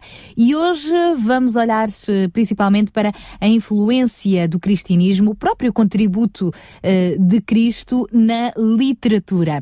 Para isso, contamos hoje com mais um convidado, um colaborador da Sociedade Bíblica. Connosco desta vez está em direto João Parreira, que é também poeta, jornalista e tem algo a partilhar connosco sobre este assunto. Muito bom dia. Bom dia. Então, hoje, o que é que vai partilhar connosco sobre a influência do cristianismo nas artes, mas especialmente na literatura? Eu gostaria de particularizar a influência de Cristo e, por extensão, uh, do cristianismo enquanto religião. Uh, é uma influência longa, é universal uh, para o pequeno espaço que temos, mas podemos sintetizar. E eu começaria por dizer que falar da influência de Jesus Cristo na literatura desde um passado muito distante até aos dias de hoje, eh, é talvez, e em bom rigor, do meu ponto de vista, falar de uma inclusão, de uma citação do nome de Jesus Cristo na literatura. Isto poderá chocar algumas pessoas, porque a influência é outra coisa. É quando Jesus Cristo muda o curso de um pensamento num texto, num poema, numa ficção, num ensaio, e podíamos estender isto às artes plásticas, até uh, à pintura, por exemplo. Uh, há na literatura portuguesa casos destes, espalhados no, no, num pensamento cristão. Mas rapidamente, façamos aqui um exercício de inclusão que influenciou uh, a história literária uh, fundacional. Por exemplo, refiro-me a Flávio Josefo. Uh, no ano 93 depois de Cristo, ele escreveu nas antiguidades judaicas isto. Nesse tempo apareceu Jesus Cristo, era o Cristo, o mais ilustre da nossa nação, acusaram-no perante Pilatos e este fê-lo crucificar. Ora, eu penso que isto mudou de algum, a história, já não seriam só os evangelhos canónicos a vir falar de Jesus Cristo, mas tinham este paralelo, este contraditório favorável, se quisermos, esta informação histórica de um não cristão eu acho que ela, tenho a certeza, introduziu a única verdade na história das religiões. Depois podíamos passar para o nosso século, ou mais precisamente para o século XX, século passado, e Harold Bloom, crítico literário também bem conhecido, ele incluiu na, na, na su, no seu cânon ocidental uh, Isaías e o apóstolo Paulo como fundacionais dos tópicos da ética e da moral na própria literatura uh, do mundo ocidental. Uh, passando a escritores nossos, eu gostaria, pelo tempo que disponho, de citar quatro. Gostaria de falar de José Régio, e este poeta, o célebre poeta de Não Sei Por Onde Vou, foi um crítico irreversível do filósofo Nietzsche pelas suas afirmações sobre Jesus. Disse uh, que só o grotesco e o gigantesco ciúme daquele filósofo Nietzsche poderia querer ver neste Jesus, Jesus Nazareno, um Deus de escravos. Escreveu Nietzsche. Porque uh, José Régio contrapõe e diz: Jesus é, pelo contrário, um Deus de heróis afirmando que Jesus vive nos Evangelhos. Ora, José Régio escreveu um livro uh, muito apropriadamente, eu o chamaria evangélico, neste domínio sob o título de Confissões de um Homem Religioso. Uh, diria, passaria depois para uh, Fernando Pessoa, Álvaro de Campos, o, conhecido poema de Álvaro de Campos acerca da Bíblia. É um, este autor está próximo dos valores explícitos do cristianismo bíblico, uh, com versos como aquele célebre li incerto na cama o que estava à mão para ler, a Bíblia em português, coisa curiosa, feita para protestantes, e reli a primeira epístola aos Coríntios. Relia à luz de uma vela subitamente antiquíssima e um grande mar de emoção ouviu-se dentro de mim. Se eu não tivesse a caridade, meu Deus, e eu que não tenho a caridade. Não encontramos aqui uma referência explícita a Jesus Cristo, mas encontramos naturalmente em relação ao cristianismo, à influência da Bíblia eh, numa obra de eh, Álvaro de Campos. Depois, já muito mais próximo de nós, ainda que tenha falecido em 1978, o grande poeta português Rui Belo. As proclamações deste poeta, que é um dos maiores da nossa literatura, eh, são exemplares no conteúdo bíblico que formou alguns dos seus poemas. No seu livro, que eu considero maior, aquele grande rio Eufrates, há poemas iniciais do mesmo em que entram referências ao Senhor Deus, que enche o regaço do homem de dias e soprou-lhe nos olhos o tempo suave das árvores, cito estes versos. Num outro poema ele pergunta o que Deus terá visto nele, no homem, para morrer por ele. Tem vários poemas concebidos a partir de referências eh, explícitas que vão desde o Apocalipse aos Evangelhos, designadamente no livro Homem de Palavras. Neste, colo- neste livro, ele, no, e com poema- nos poemas deste livro, ele coloca mesmo como epígrafe dois versículos das Sagradas Escrituras, em Mateus 12, 37 e João 3, 21. Hum, portanto, é, é um poeta hum, que colocou eh, muita ênfase eh, eh, no, no texto bíblico e a partir do texto bíblico ele escreveu, escreveu os, seus, os, seus, os seus poemas. Há um que eu não resisto a ler-vos, que é este. não valem cinco pássaros apenas dois asses e Deus não os reconhece no meio das demais coisas terrenas? Isto é Evangelho, é do Evangelho, foi Jesus que disse. Depois, eh, eh, e finalmente, eh, Mário Dionísio, um neorrealista, mas de prosa profunda e poeta do novo cancioneiro.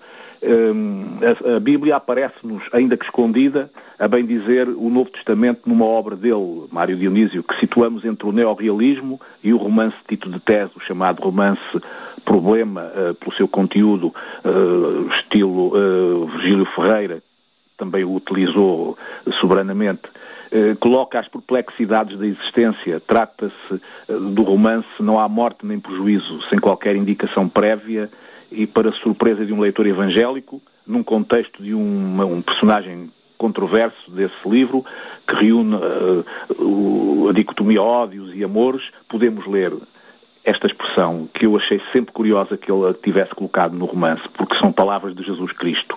Não penseis que vim trazer paz à terra, mas vim trazer a paz, não vim trazer a paz, mas a espada. E esta outra, quem não tomar a sua cruz e não me seguir, não é digno de mim.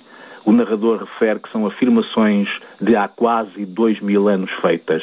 Portanto, para que não restem dúvidas, ele sublinha, estas afirmações não são minhas, são de há quase dois mil anos feitas e nós sabemos quem, quem as fez. Portanto, há um, há um conjunto de autores portugueses eh, que se servem da Bíblia, que se servem de Jesus Cristo, eh, para colocar, quer em frases das suas personagens, quer no enredo ou na intriga dos seus textos, eh, a influência ou pelo menos a citação de Jesus Cristo. E isto, isto é muito bom. Podia falar de outros, eh, mas o tempo não, não nos permite, eh, pelo lado negativo. E um dia que falemos disso, José Saramago.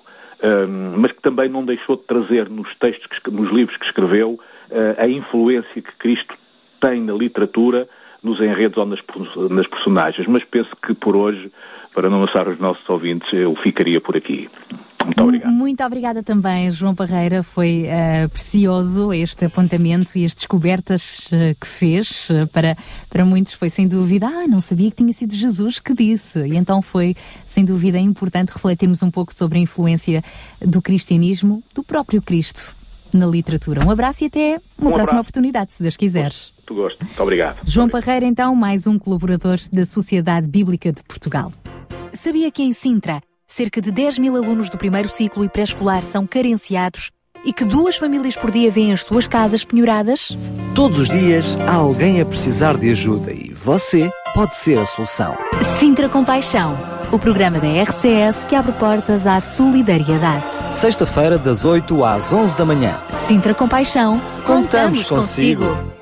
Bom dia, cá estamos então para esta nossa terceira e última hora do Sintra Compaixão e agora já acompanhada também por eh, Daniel Galaio. Bom dia! Cá estamos então mais uma vez eh, em grande, não é? Daniel, e tu, claro, chegas, Em grande porque eu cheguei, foi isso. eh, chegas a tempo. Eu de- cheguei, ia, já estamos em Em grande. grande. Agora temos- João, João Hã? Barros, Viste a consideração? Temos de nos portar bem agora.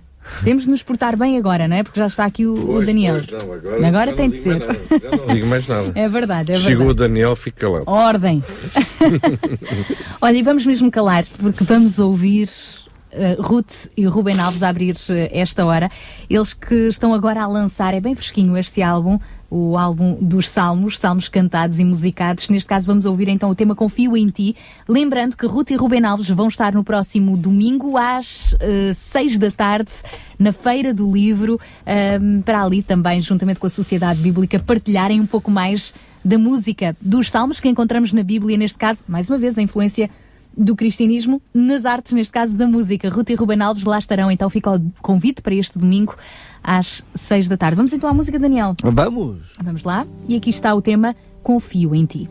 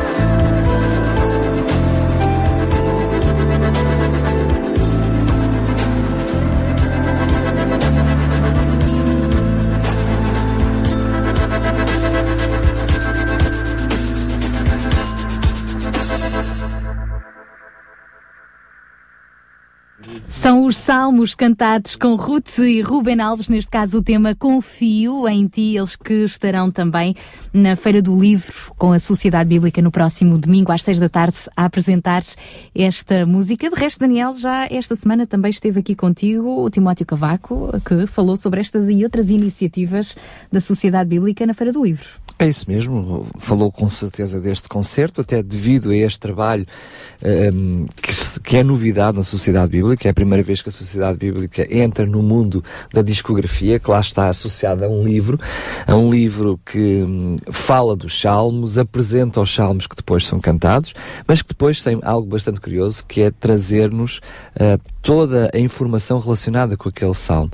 Mas hum, O contexto em que foi escrito, muito interessante. Está Percebemos muito, muito as histórias que estão por detrás de cada salmo, que, que, é- que são, cada salmo de facto expressa ali uma montanha de emoções, de vivências, de experiências. Sendo que já é considerado uma aposta ganha e o objetivo é haver depois continuidade deste mesmo trabalho. E portanto, como disseste bem, este concerto é apenas uma das atividades que a Sociedade Bíblica está a desenvolver na Feira do Livro, portanto, haverá palestras. Hoje à noite, Hoje, por por exemplo, haverá uma palestra bastante interessante. São, hum, A Bíblia. em 3D e não é preciso levar óculos para ver, para assistir a esta, óculos 3D para assistir a esta palestra. Hum, mas vai haver ainda outras palestras e no último dia, aliás, a última palestra e no último dia da feira, atividades relacionadas com as crianças. Hoje o tema do fórum tem a ver precisamente com atividades para as crianças e está duas boas propostas para, hum, para nós levarmos as nossas crianças Até 14 de junho no Parque Eduardo VII está em contacto com a natureza e nós hoje estamos a falar tanto disso, da importância de irmos com as nossas crianças, com os nossos jovens eh, para a rua, eh, poderem desfrutar do melhor que a natureza tem, que o nosso ambiente eh, tem para oferecer e agora que vêm aí as férias é caso para pensar o que é que as nossas crianças e os nossos adolescentes vão fazer. Esse é o tema do nosso fórum de hoje, 24 horas nas mãos de uma criança e adolescente, como é que é? A forma como as crianças ocupam o seu tempo tem de facto suscitado interesse em vários países e motivado uma grande quantidade de estudos em todo o mundo. De facto, a complexidade e os conteúdos das atividades das crianças podem ser vistos como indicadores do seu desenvolvimento psicológico e, a propósito, em Portugal, o Instituto Nacional de Estatística realizou pela primeira vez, em 1999, um inquérito à ocupação do tempo numa amostra nacional representativa. Teve como população-alvo todas as pessoas com 6 e mais anos, tendo respondido a um total de 8.133 indivíduos, 319 dos quais entre os 8 e os 10 anos de idade, e em 2006 Teixeira e Cruz efetuaram também uma recolha de dados, especificamente sobre o uso do tempo das crianças, utilizando o mesmo formato num grupo de 317 crianças com idades compreendidas entre os 8 e os 10 anos na região do Grande Porto. E a que conclusões é que chegamos? É verdade que este estudo já tem cerca de 20 anos, o primeiro e o segundo de cerca de 10 anos, e poderíamos olhar para estes dados e perceber também quão já estão desatualizados, mas é apenas um ponto de partida para a nossa reflexão de hoje e, portanto, neste estudo, ou, dir- ou diria melhor, nestes dois estudos, ahm, eh, foram apresenta-se uma análise comparativa do uso do tempo da criança, ah, portanto, lá está, as crianças portuguesas, a partir destas duas bases de dados, tanto ah, nos dias da semana como nos fins de semana. E, portanto, as crianças de 2006 passam significativamente menos tempo em atividades relacionadas com a escola e em atividades de convívio e de socialização do que as crianças de 1999. Por outro lado, passam mais tempo a realizar exercício físico em atividades de jogo, principalmente jogos eletrónicos. Eu diria então o que é que se pode dizer nos dias de hoje, que até os jogos eletrónicos os acompanham até para a escola. Todavia, as crianças de 2006 passam menos tempo a dormir nos dias da semana e mais tempo a dormir ao fim de semana do que as crianças de 1999. Particular destaque será dado ao facto de, aparentemente, no intervalo de 7 anos, as crianças terem trocado os, os momentos de convívio e de socialização pelo tempo no computador e em jogos eletrónicos. Eu estou convencida que se fôssemos ver dados mais eh, atuais, ainda vamos eh, perceber que esta tendência eh, vai se acentuar cada vez mais, não é? Mais jogos, mais televisão, mais computadores e menos atividades ao ar livre. Mas vamos ouvir os nossos convidados de hoje também, o que eles têm para partilhar connosco sobre este assunto, até porque estão a chegar as férias de verão e precisamos de ocupar, mas ocupar bem as nossas crianças e os nossos jovens. Para isso, temos hoje connosco o Pedro Mateus, que volta a estar uh, connosco. Ele é missionário da União Bíblica e também responsável pelos Kids Games. E João Calaim, que é professor. Então, muito bom dia, obrigada por estarem connosco. Bom dia, acabaste, não disseste que o João Calim, para além de professor, também ele é responsável por algumas atividades, precisamente no âmbito de acampamentos para, para jovens e, portanto, faz sentido E estar é aqui connosco. pai, e é tio, sabe muito bem destas coisas. Muito bem, eu começava precisamente pelo, pelo João, no, sen- no sentido de, como professor, eh, eh, partilhar connosco, eh, talvez de uma forma mais atualizada, estes dados. Eh, naquilo que é a tua vivência na escola com as crianças, como é que tu olhas para a realidade do- das crianças hoje entre aquilo que são as atividades eh, letivas, os tempos de desporto e lazer, ou se quisermos, aquelas atividades extracurriculares, e depois os tempos passados à frente de consolas, incluindo aqui a televisão? Olá, bom dia. Eh, é uma boa questão, Daniel. Eh, eu olho com apreensão para essa situação, porque uma de- das características que nós vemos nas crianças é quando lhes damos as aulas de manhã, eles vêm cheios de sono. E muitas vezes vêm cheios de sono porque passaram várias horas da noite a jogar computador, porque têm os computadores nos seus quartos, ou os tablets, hoje em dia já é muito à base de tablets, e passam durante a noite, os pais não veem e eles vêm com olhos vermelhos, vêm cansados, eh, não estão atentos nas aulas, perdem bastante parte da- sua atenção e concentração por causa dessa atividade. Ah, e também se nota, embora na escola, nos, nos intervalos, ainda há muita socialização, mas há claramente uma diferença, como esse estudo mostra, ah, que cada vez eles socializam menos. Mas também poderíamos leva- levantar outras questões, que é, será que a sociedade hoje em dia aceita que as crianças vão para a rua socializar umas com as outras?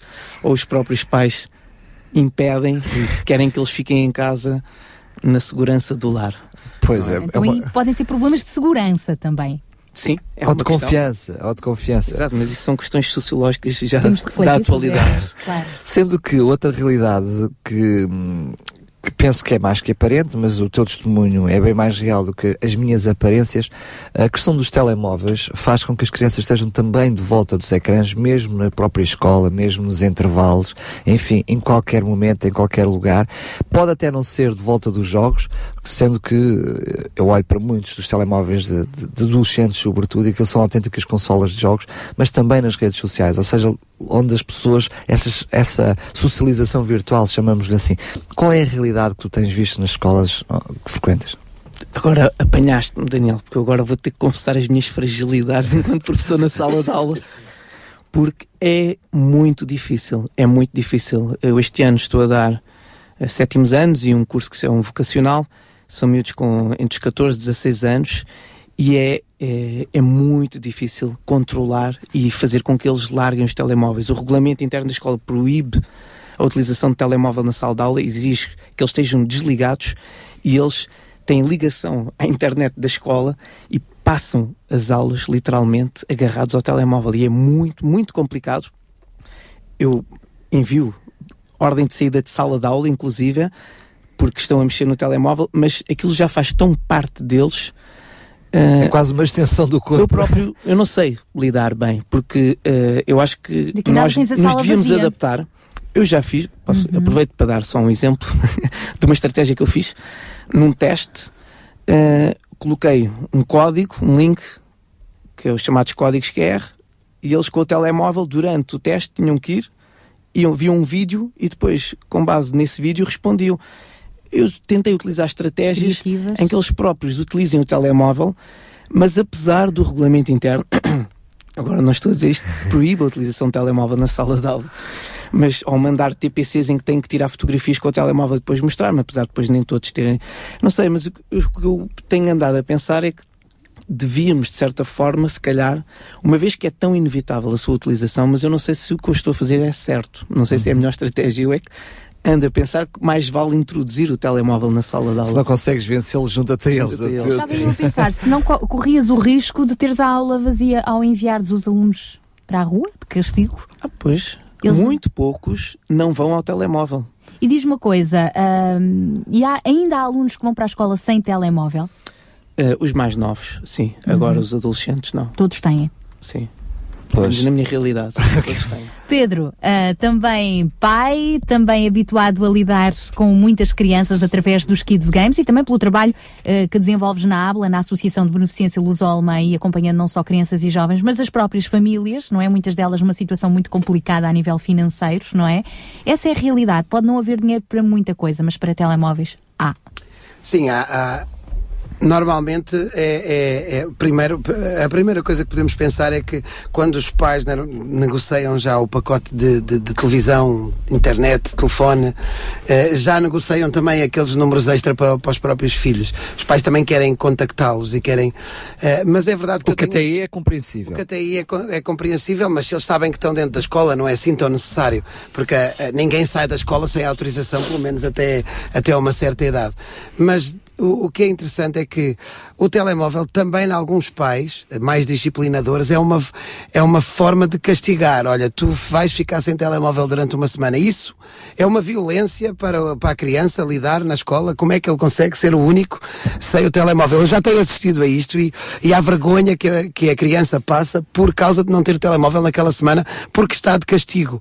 Eh, eh, então, é um bocado complicado. Eu acho, eu acho que é muito difícil nós dizermos não, não podem. É óbvio que uma sala de aula é uma sala de aula, mas, por exemplo, num ambiente de um acampamento ou de uma atividade, eh, seja ela fora a escola, eu acho interessante eh, que nós de vez em quando temos que aprender um bocadinho aqui com, com o João e com alguns professores e tentar introduzir esses, eh, os telemóveis, esses gadgets, até como uma forma de, de aproveitar os jogos. Eu tenho feito alguns jogos usando os telemóveis e tenho aproveitado isso mesmo para, para eles se sentirem também integrado essa extensão do corpo. Sendo que há, há uma- apenas uma pergunta para a nossa reflexão. Percebo claramente aquilo que o João nos diz, e até é apenas uma estratégia entre muitas outras, mas há uma preocupação que é generalizada, que é o volume de horas das, das crianças à frente de ecrãs.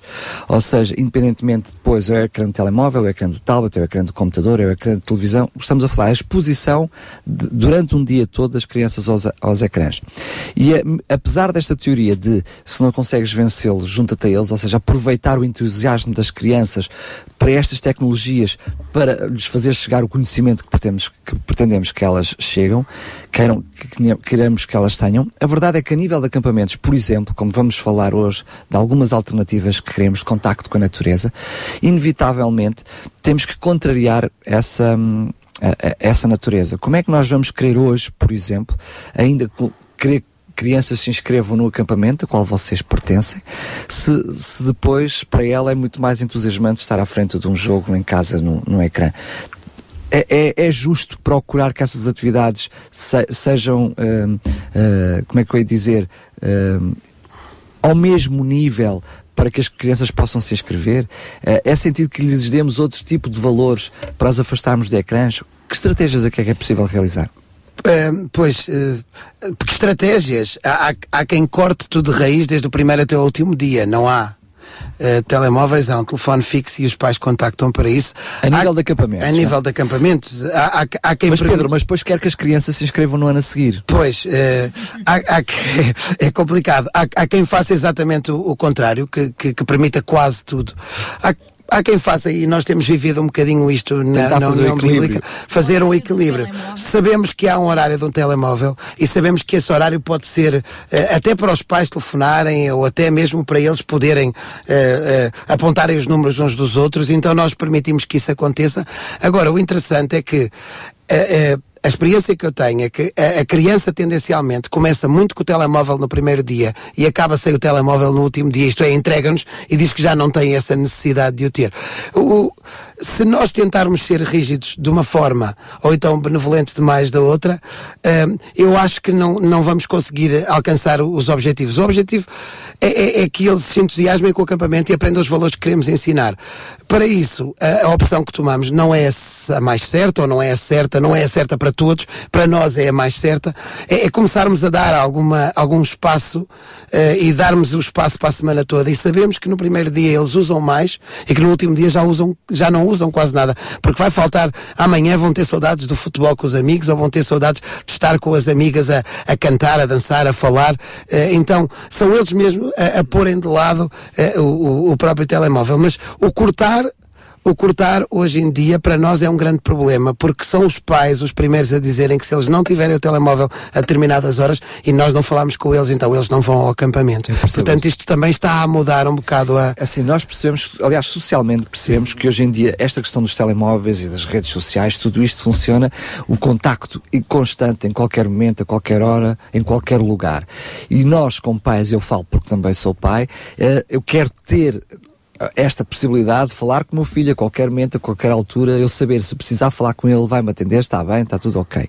Agora, para além disto, percebemos que há uma realidade, o João estava a falar de que depois existem outras questões que é como é que, como é que eh, os nossos jovens estão concentrados nas aulas com tanta exposição a ecrãs e com, as imagens, a corruptividade das imagens, e depois, que é disso que nós, nós queremos chegar eh, com a nossa conversa ho- hoje, como é que nós conseguimos criar atividades alternativas, porque estamos a falar de um conceito, de de um conceito muito específico, em que vocês, para crianças dentro de comunidade de igreja, que já dentro das suas próprias igrejas já têm algumas atividades direcionadas para elas e que estes acampamentos acabam por ser apenas mais uma extensão daquilo que já é o relacionamento das igrejas, da- das crianças com as igrejas.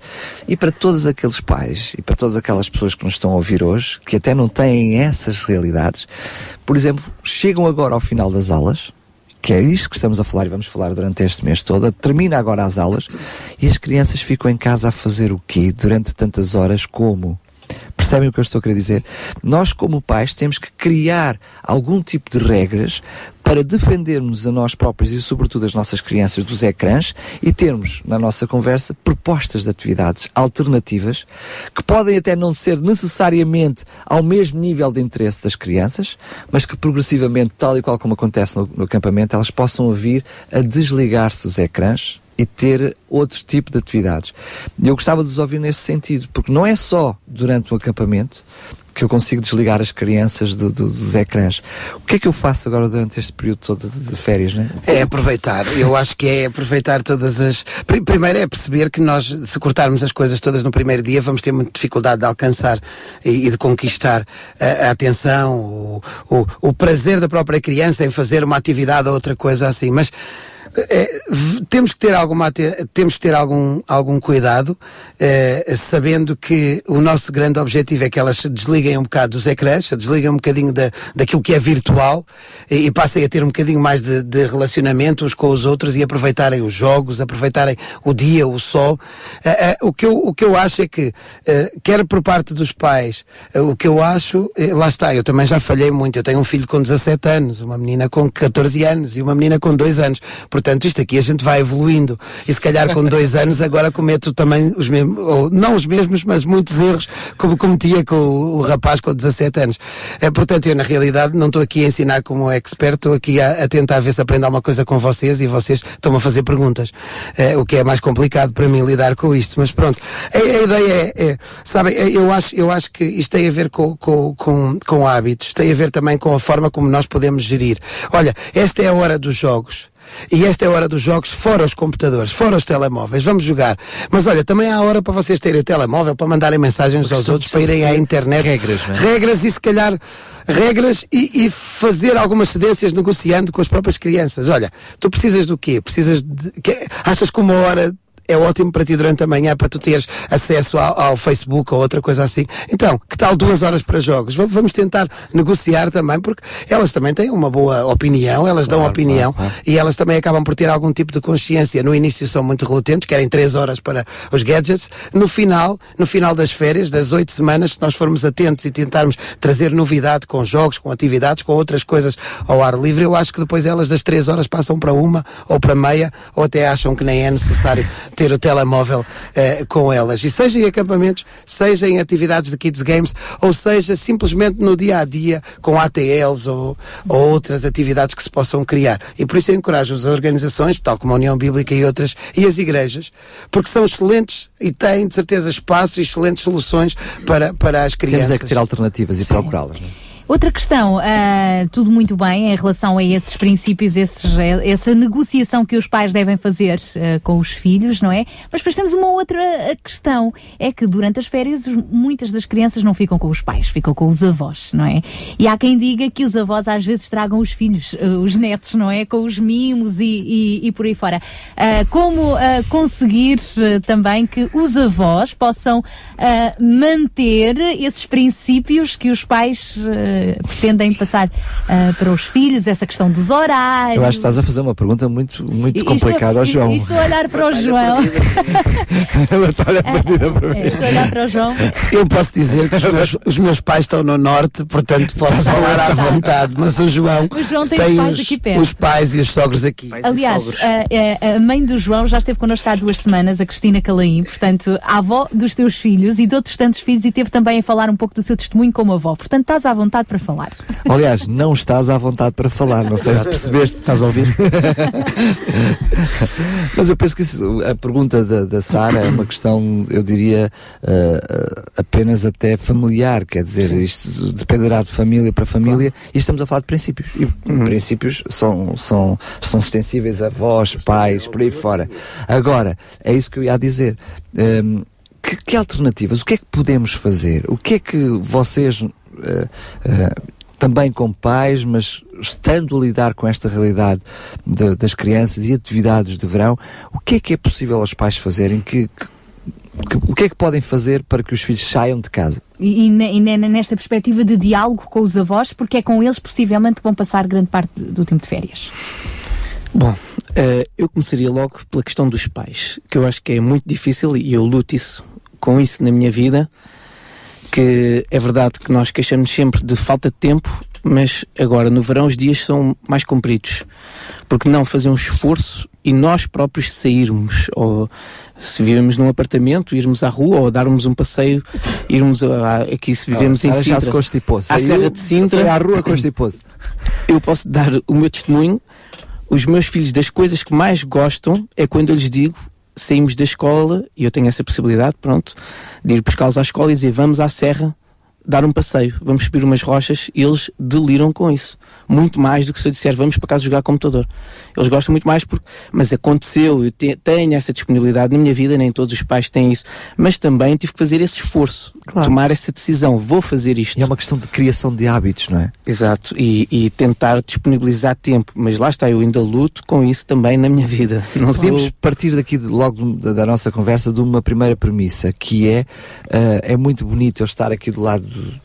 lado de cá dos microfones, ou estar do outro lado dos microfones, a falar sobre este assunto, ah, mas não ter ah, uma atitude proativa, Exato. ser eu a procurar, em primeiro lugar, eu como pai, uma solução no sentido de me envolver, dedicar tempo, não perder tempo, mas me dedicar tempo a sair e criar esse tipo de hábitos, não é? E tu fizeste-o muito bem, ou seja, muitas vezes pode até ficar com os avós durante o dia, eh, com mais ou menor dificuldade de sair, mas a seguir eu tenho possibilidade de procurar, em vez de me meter em casa porque t- já estou estourado e quero ir para casa também quero descansar, e se calhar eu também vou para a frente do ecrã, porque Uhum. estas coisas têm que ser ditas como estamos a dizer, fazer esse esforço, hum, eh, eu diria, a abnegação própria, se quisermos até mesmo, no sentido de afastar as crianças dos ecrãs. Podemos então assumir logo aqui à partida, penso eu pela nossa conversa, que um dos primeiros fatores possa até ser eu como pai. precisamente. Tomar decisões, fazer um esforço nós nesse próprios, sentido. como E pais. Eh, Depois a questão dos avós, quer dizer, eh, como o Daniel diz isto, depois é cada família.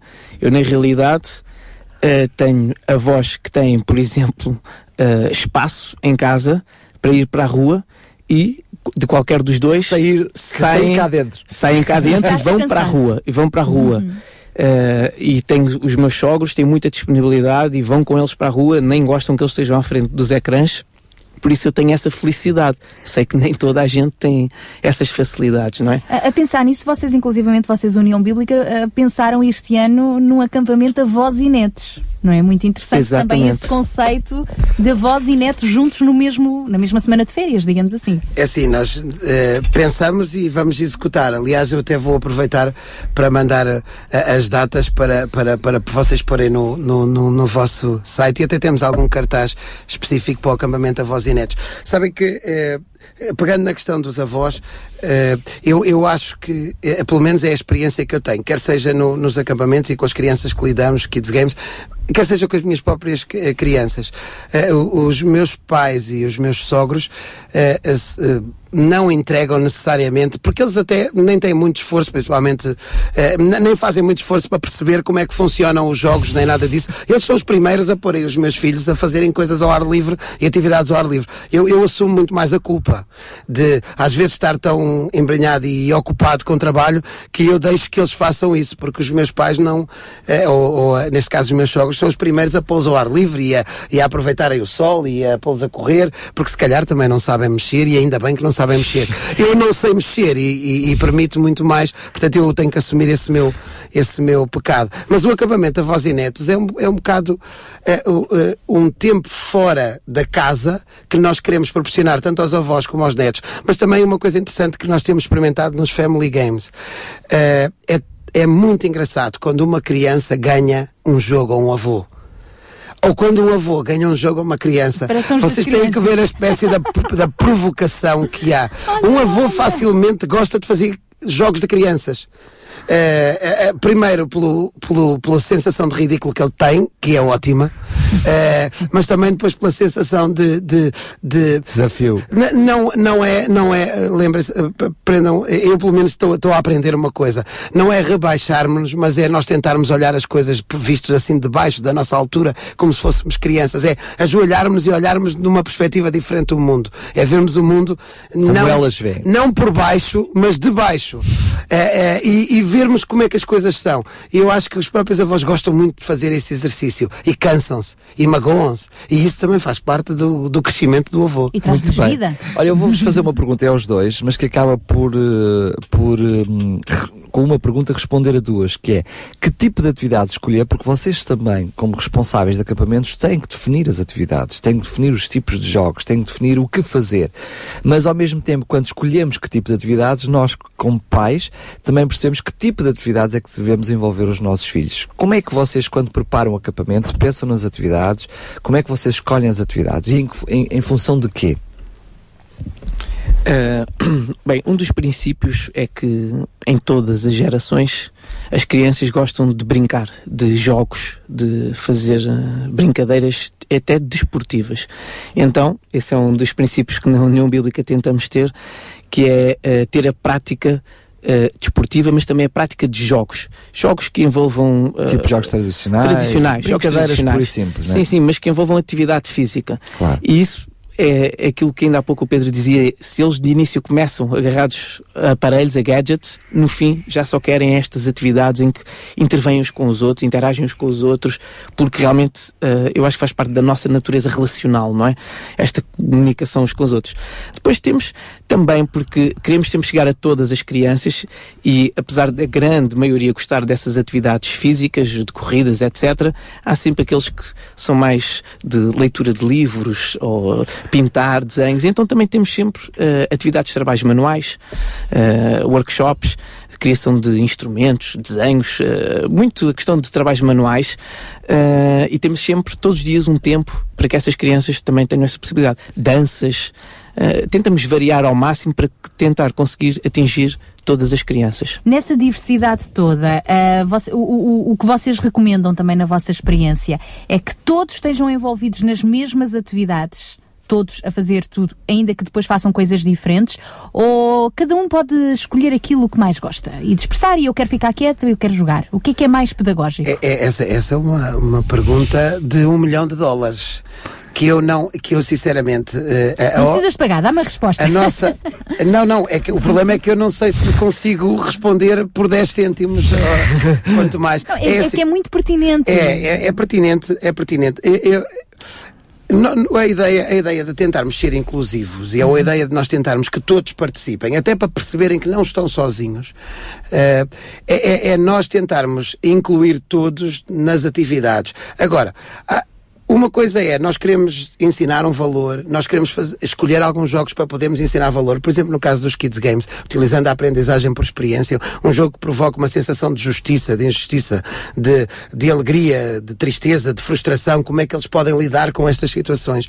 Nós, a ideia é mesmo que eles, como equipa, possam responder, ou como grupo, possam responder ao jogo, então tentamos ser o mais inclusivos possíveis. É óbvio que, que na hora do desporto, e, e nós estamos em Portugal e temos que perceber se for na Alemanha é completamente diferente, ou nos Estados Unidos, ou noutro, ou em África, eh, eh, nós sabemos que se calhar o futebol os rapazes gostam mais, sabemos que a dança as meninas gostam mais, sabemos que às vezes conseguimos pôr algumas coisas a acontecerem ao mesmo tempo e a maior parte das vezes não conseguimos. Então, dentro da programação, há alturas onde todos podem trabalhar, há alturas onde grupos específicos podem trabalhar, sejam de idades, sejam diferentes eh, rapazes ou meninas, ou até mesmo seja individualmente, porque também há momentos onde eles podem crescer individualmente, como a pensar, a tentar criar alguma dinâmica, a escrever alguma coisa ou até a desenhar alguma coisa. Portanto, se nós aproveitarmos a ideia de grupo a ideia de grupo pequeno, a ideia do indivíduo e trabalharmos essas áreas todas nos jogos, nos desportos,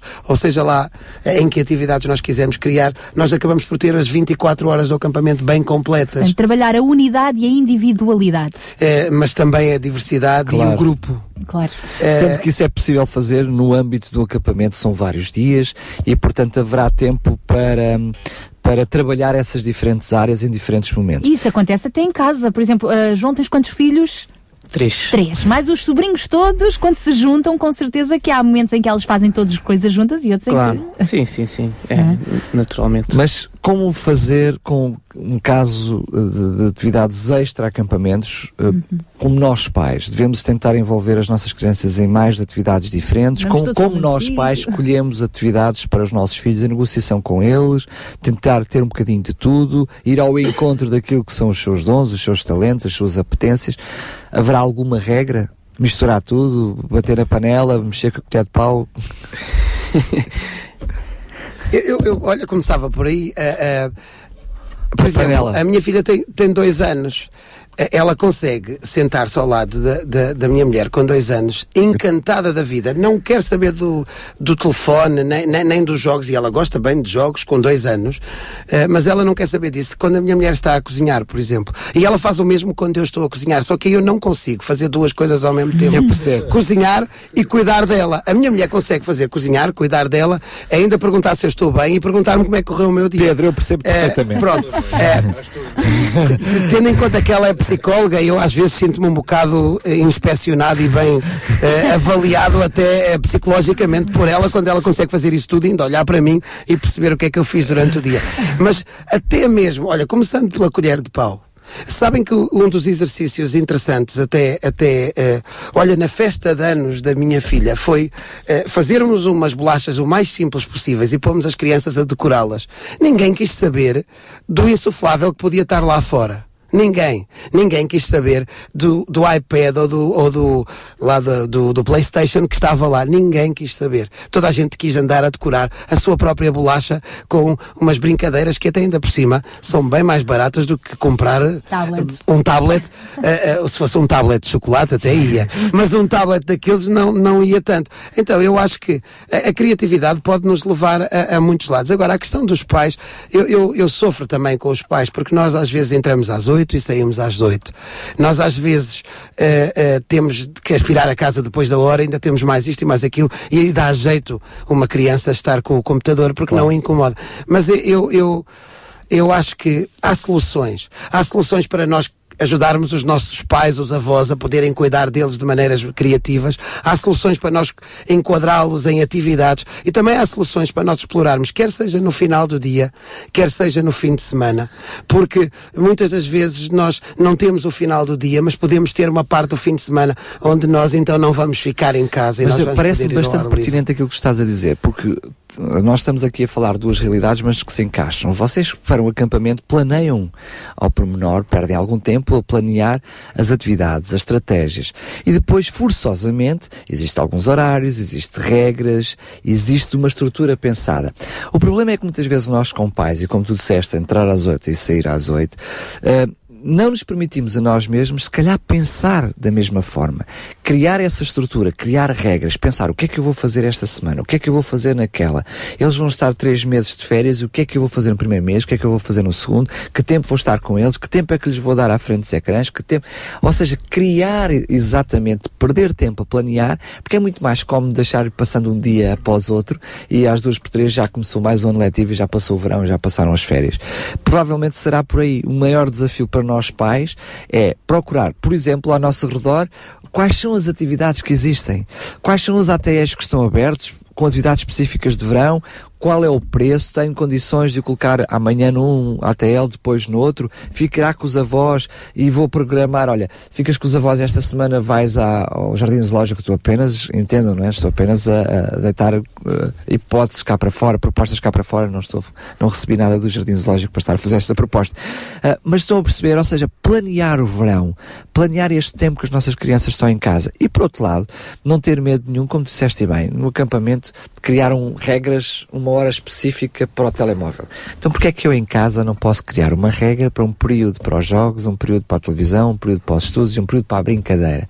Não é? Porque se nós também deixarmos, estou apenas a pensar em voz alta, se eu deixar os meus filhos ao caso do dia a dia, não acontece isso em minha casa. Posso partilhar o meu exemplo, não é assim que funciona.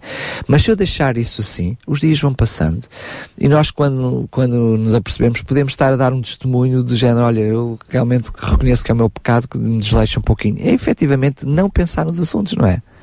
Pois, eh, acho, acho que sim, mas eu, eu, eu não tenho autoridade moral para dizer que é assim que eu faço. Eu luto todos os dias para tentar fazer assim, mas eu não me sinto ainda capaz, porque como sou pai, nós somos os primeiros, às vezes, a termos algum cuidado para lidar, ou algum, não é cuidado, mas somos os primeiros a, a- a termos que nos controlar bem para não pecarmos também. Ensinamos tanto as pessoas a criarem atividades, fazerem jogos, ensinarem valores e depois a seguir somos os primeiros a ter que lutar contra isto. Mas olha, por exemplo, nós ne- nesta, nesta semana estamos a dar algum tipo de, de formação.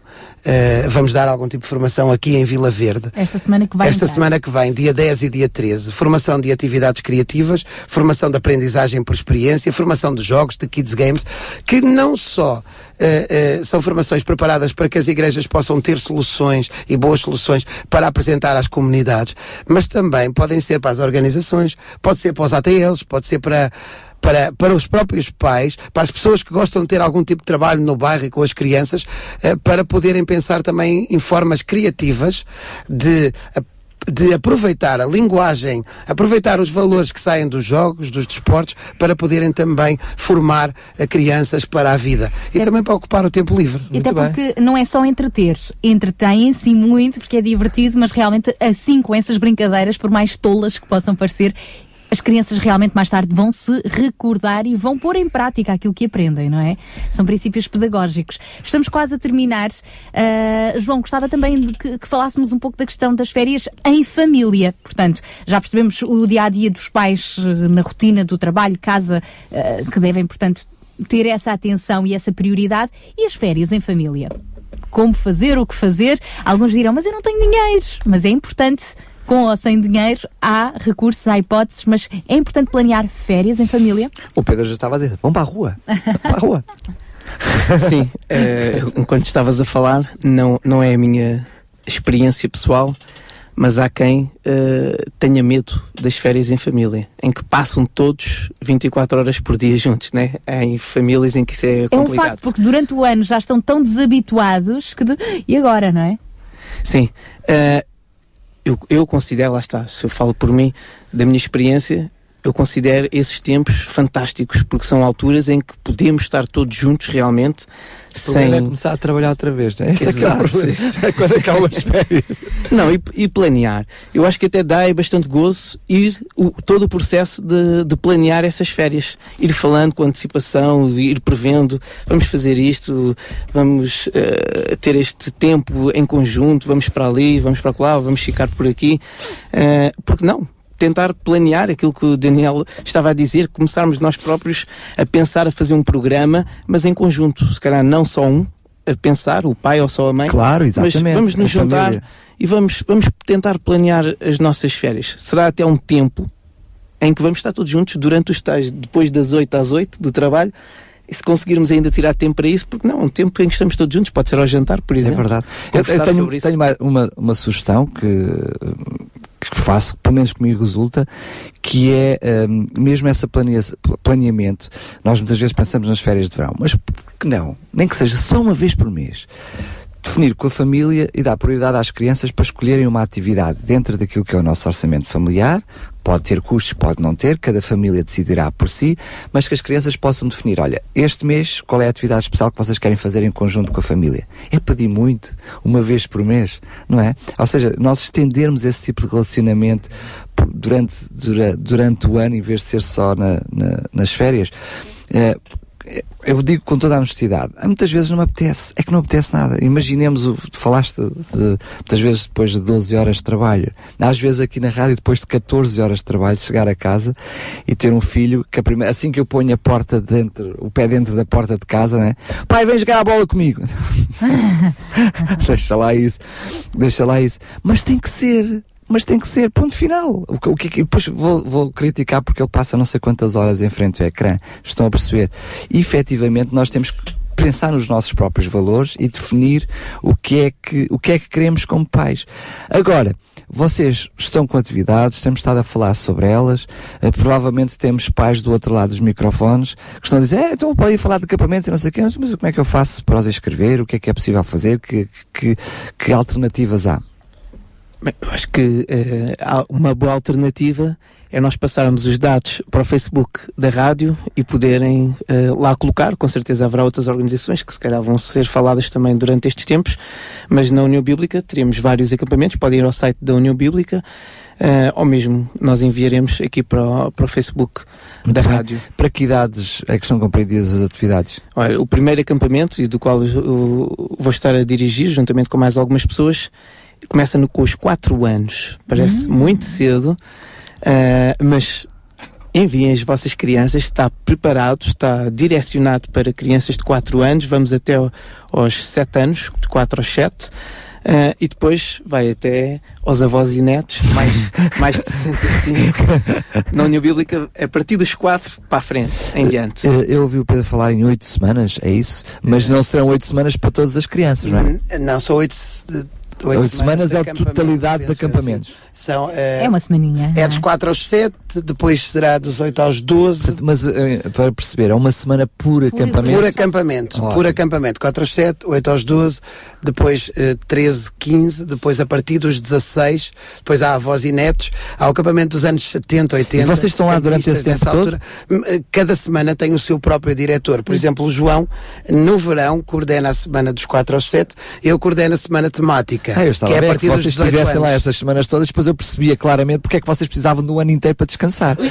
E por exemplo, João, né, quando vais para um acampamento desses eh, a dirigir, levas a família atrás. Portanto, são férias em família. Sim, sim, mas quer dizer, eles, os miúdos têm o- os seus monitores e Claro, dormem nos quartos com os monitores. Mas, mas toda, a equipa, toda a tua família acaba por estar envolvida. É, acaba sim. A minha esposa está também na parte da Mas cozinha. é que nem Estamos lá nos todos. acampamentos os miúdos vêm livres de vocês. É, mano. Não, nós tentamos que eles estejam por lá.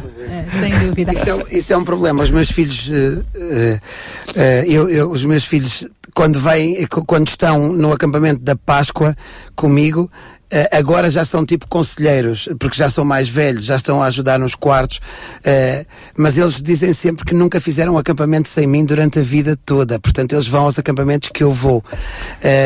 Co- como campistas, mas vão aos acampamentos que eu vou. E tu lá és o chefe ou és o, o pai? Pois, esse, esse é o problema, porque eu, eu procuro-os para dar o beijinho da noite e eles, tu não és pai aqui. Então isto é uma coisa complicada, porque a gente quer dar um abraço a um filho e já não pode dar Mas porque o- está em pleno acampamento. não dizem isso ainda. Até agradecem o beijinho do pai. Eles não é? querem, sim. Nós estamos mesmo a terminar. Ah, podes falar, João, estamos mesmo a terminar, portanto, já agora, ah, que diagnóstico é que tu fazes de toda esta conversa e que palavra final queres deixar aqui para quem nos está a ouvir? Eu só estava a dizer, eu já nem, já nem vou comentar uh, uh, O teu filho que já está meu quase maior filho do que que já, Pois, não é? Quer dizer, quanto mais longe hum, eu estiver do acampamento, melhor. É verdade. Né? Porque ele, ele com, na, na fase da adolescência, e, né, como jovem, tem 18 anos agora, eu compreendia aquilo é o espaço dele com os amigos dele e com os líderes dele, e quanto mais longe estiver o, par, o pai, melhor, não é? E a gente compreende Mas que, quando que há ele tem tempo. 4, 5 aninhos, não Ah, não, assim. isso não era a mesma coisa, né? Nós Claro. começamos nos acampamentos precisamente com essas idades. O Benjamin ainda se sentava naquelas cadeiras que, que encaixavam na... Foi quando começou os acampamentos. Vá lá, lá, olha, os meus começaram mais Ah. cedo na barriga da meia, correr atrás dos pois sim, pistas. Isso também, isso também, não é? Mas quero realmente salientar estas oportunidades todas que o, que o Pedro e o, o João eh, estiveram aqui a, a referir e estas formações que vai haver, inclusive nesta próxima semana, eh, sobre Kid Games e não só, com todos os ministérios infantis em, em Vila Verde. Não é só para jovens, não para crianças, é para, para a família, é para adultos que desejam realmente investirem eh, na vida das, das crianças, dos adolescentes e jovens, nas suas próprias vidas. Na realidade, na realidade, ao investirmos nos nossos filhos, estamos a investir na nossa própria família. Isto é mesmo assim. Eh, então, são oportunidades fantásticas. eh, todos podem ir às páginas de internet. Hoje é fácil no Facebook. também, não sei, Pedro, mesmo a nível das formações da próxima semana, onde é que as pessoas podem ter mais informações? Uh, pronto, uh, a formação será no dia 10 de junho, que é o feriado, será o, o dia todo, no sentido das 10 a- às 5, e sábado também, das 10 às 5. Esta formação é gratuita, por isso podem ir. Todos aqueles que tiverem interesse, realmente, como o João dizia e como o Pedro já referiu, em querer trabalhar com crianças, desenvolver atividades com crianças, uh, podem, por exemplo, eu vou dar o meu, o meu telefone de contacto 96 331 0498. Mais uma vez. De Gavarinho? 96 331 0498. Se não entram em contacto connosco, Sim, ou com o e-mail da União Bíblica, geral arroba uniaubiblica.pt. Sem útil. Sem útil. ok. Ponto com, peço Muito obrigada, então, João, eh, João Calim. Uma última palavra para os pais que nos estão a ouvir. Bom, eh, eu acho que tem a ver com aquilo logo, com a minha primeira intervenção, que é vamos fazer um esforço. Eh, não vamos deixar elas criarem-se sozinhas à frente, não- e não é sozinhas, é à frente dos computadores e com todas as mensagens veiculadas que lá passa, mas vamos esforçar-nos para, porque depois, quando passar esse tempo, não vamos dizer devia ter aproveitado. Por isso, vamos atuar já. Vamos esforçar-nos para estar com eles e para ter tempo com eles. Let's go. Pedro Mateus. Eh, para os pais, namorem. Eh, Para os pais com os filhos, divirtam-se, aproveitem e não gastem muito dinheiro, não vale a pena. Sintra, Cascais, é fantástico não gastar dinheiro daqui até à praia, daqui até à serra, é fantástico. Não precisam de gastar muito dinheiro para, para se divertirem. Obrigada também por terem estado connosco. João Barros, para a semana estamos de volta. Continuamos com esta temática da criança. Sim, eu creio que eh, o foco é o foco certo, não é? Eh, para além do, do mês começar com o dia da criança, eu creio que, que é, é um grande desafio para todos nós e, e reconhecemos que quando vemos os nossos filhos bem, nós próprios estamos bem, não é? Gostamos de ver os nossos filhos felizes e, e com bons relacionamentos. Este foi um aspecto que nós aqui não desenvolvemos muito, mas eh, queremos encorajar, obviamente, os nossos filhos a poderem criar amizades, eh, boas amizades, bons relacionamentos. Nós vemos que durante um ano inteiro os nossos filhos estão na escola e, enfim, nem sempre é o lugar ideal para se construir bons relacionamentos. Estas são oportunidades de criarem amizades que continuarão a vida toda. Eh, nós não abordamos este aspecto, iremos abordar durante o mês, mas grandes, grandes amizades são construídas nesses momentos e essas amizades vêm contrabalançar com muitas lutas nas escolas eh, ao longo do ano inteiro. Portanto, eh, sem dúvida, eh, quero encorajar todos os ouvintes a poderem assistir a este programa durante o mês todo. E nós, Daniel, estamos de saída. É isso mesmo, terminamos sempre da mesma forma. O Cidra Compaixão chegou ao fim, mas compaixão é todos os dias. Sabia que em Sintra, cerca de 10 mil alunos do primeiro ciclo e pré-escolar são carenciados e que duas famílias por dia vêm as suas casas penhoradas? Todos os dias há alguém a precisar de ajuda e você pode ser a solução. Sintra Compaixão, o programa da RCS que abre portas à solidariedade. Sexta-feira, das 8 às 11 da manhã. Sintra Compaixão, contamos, contamos consigo. consigo.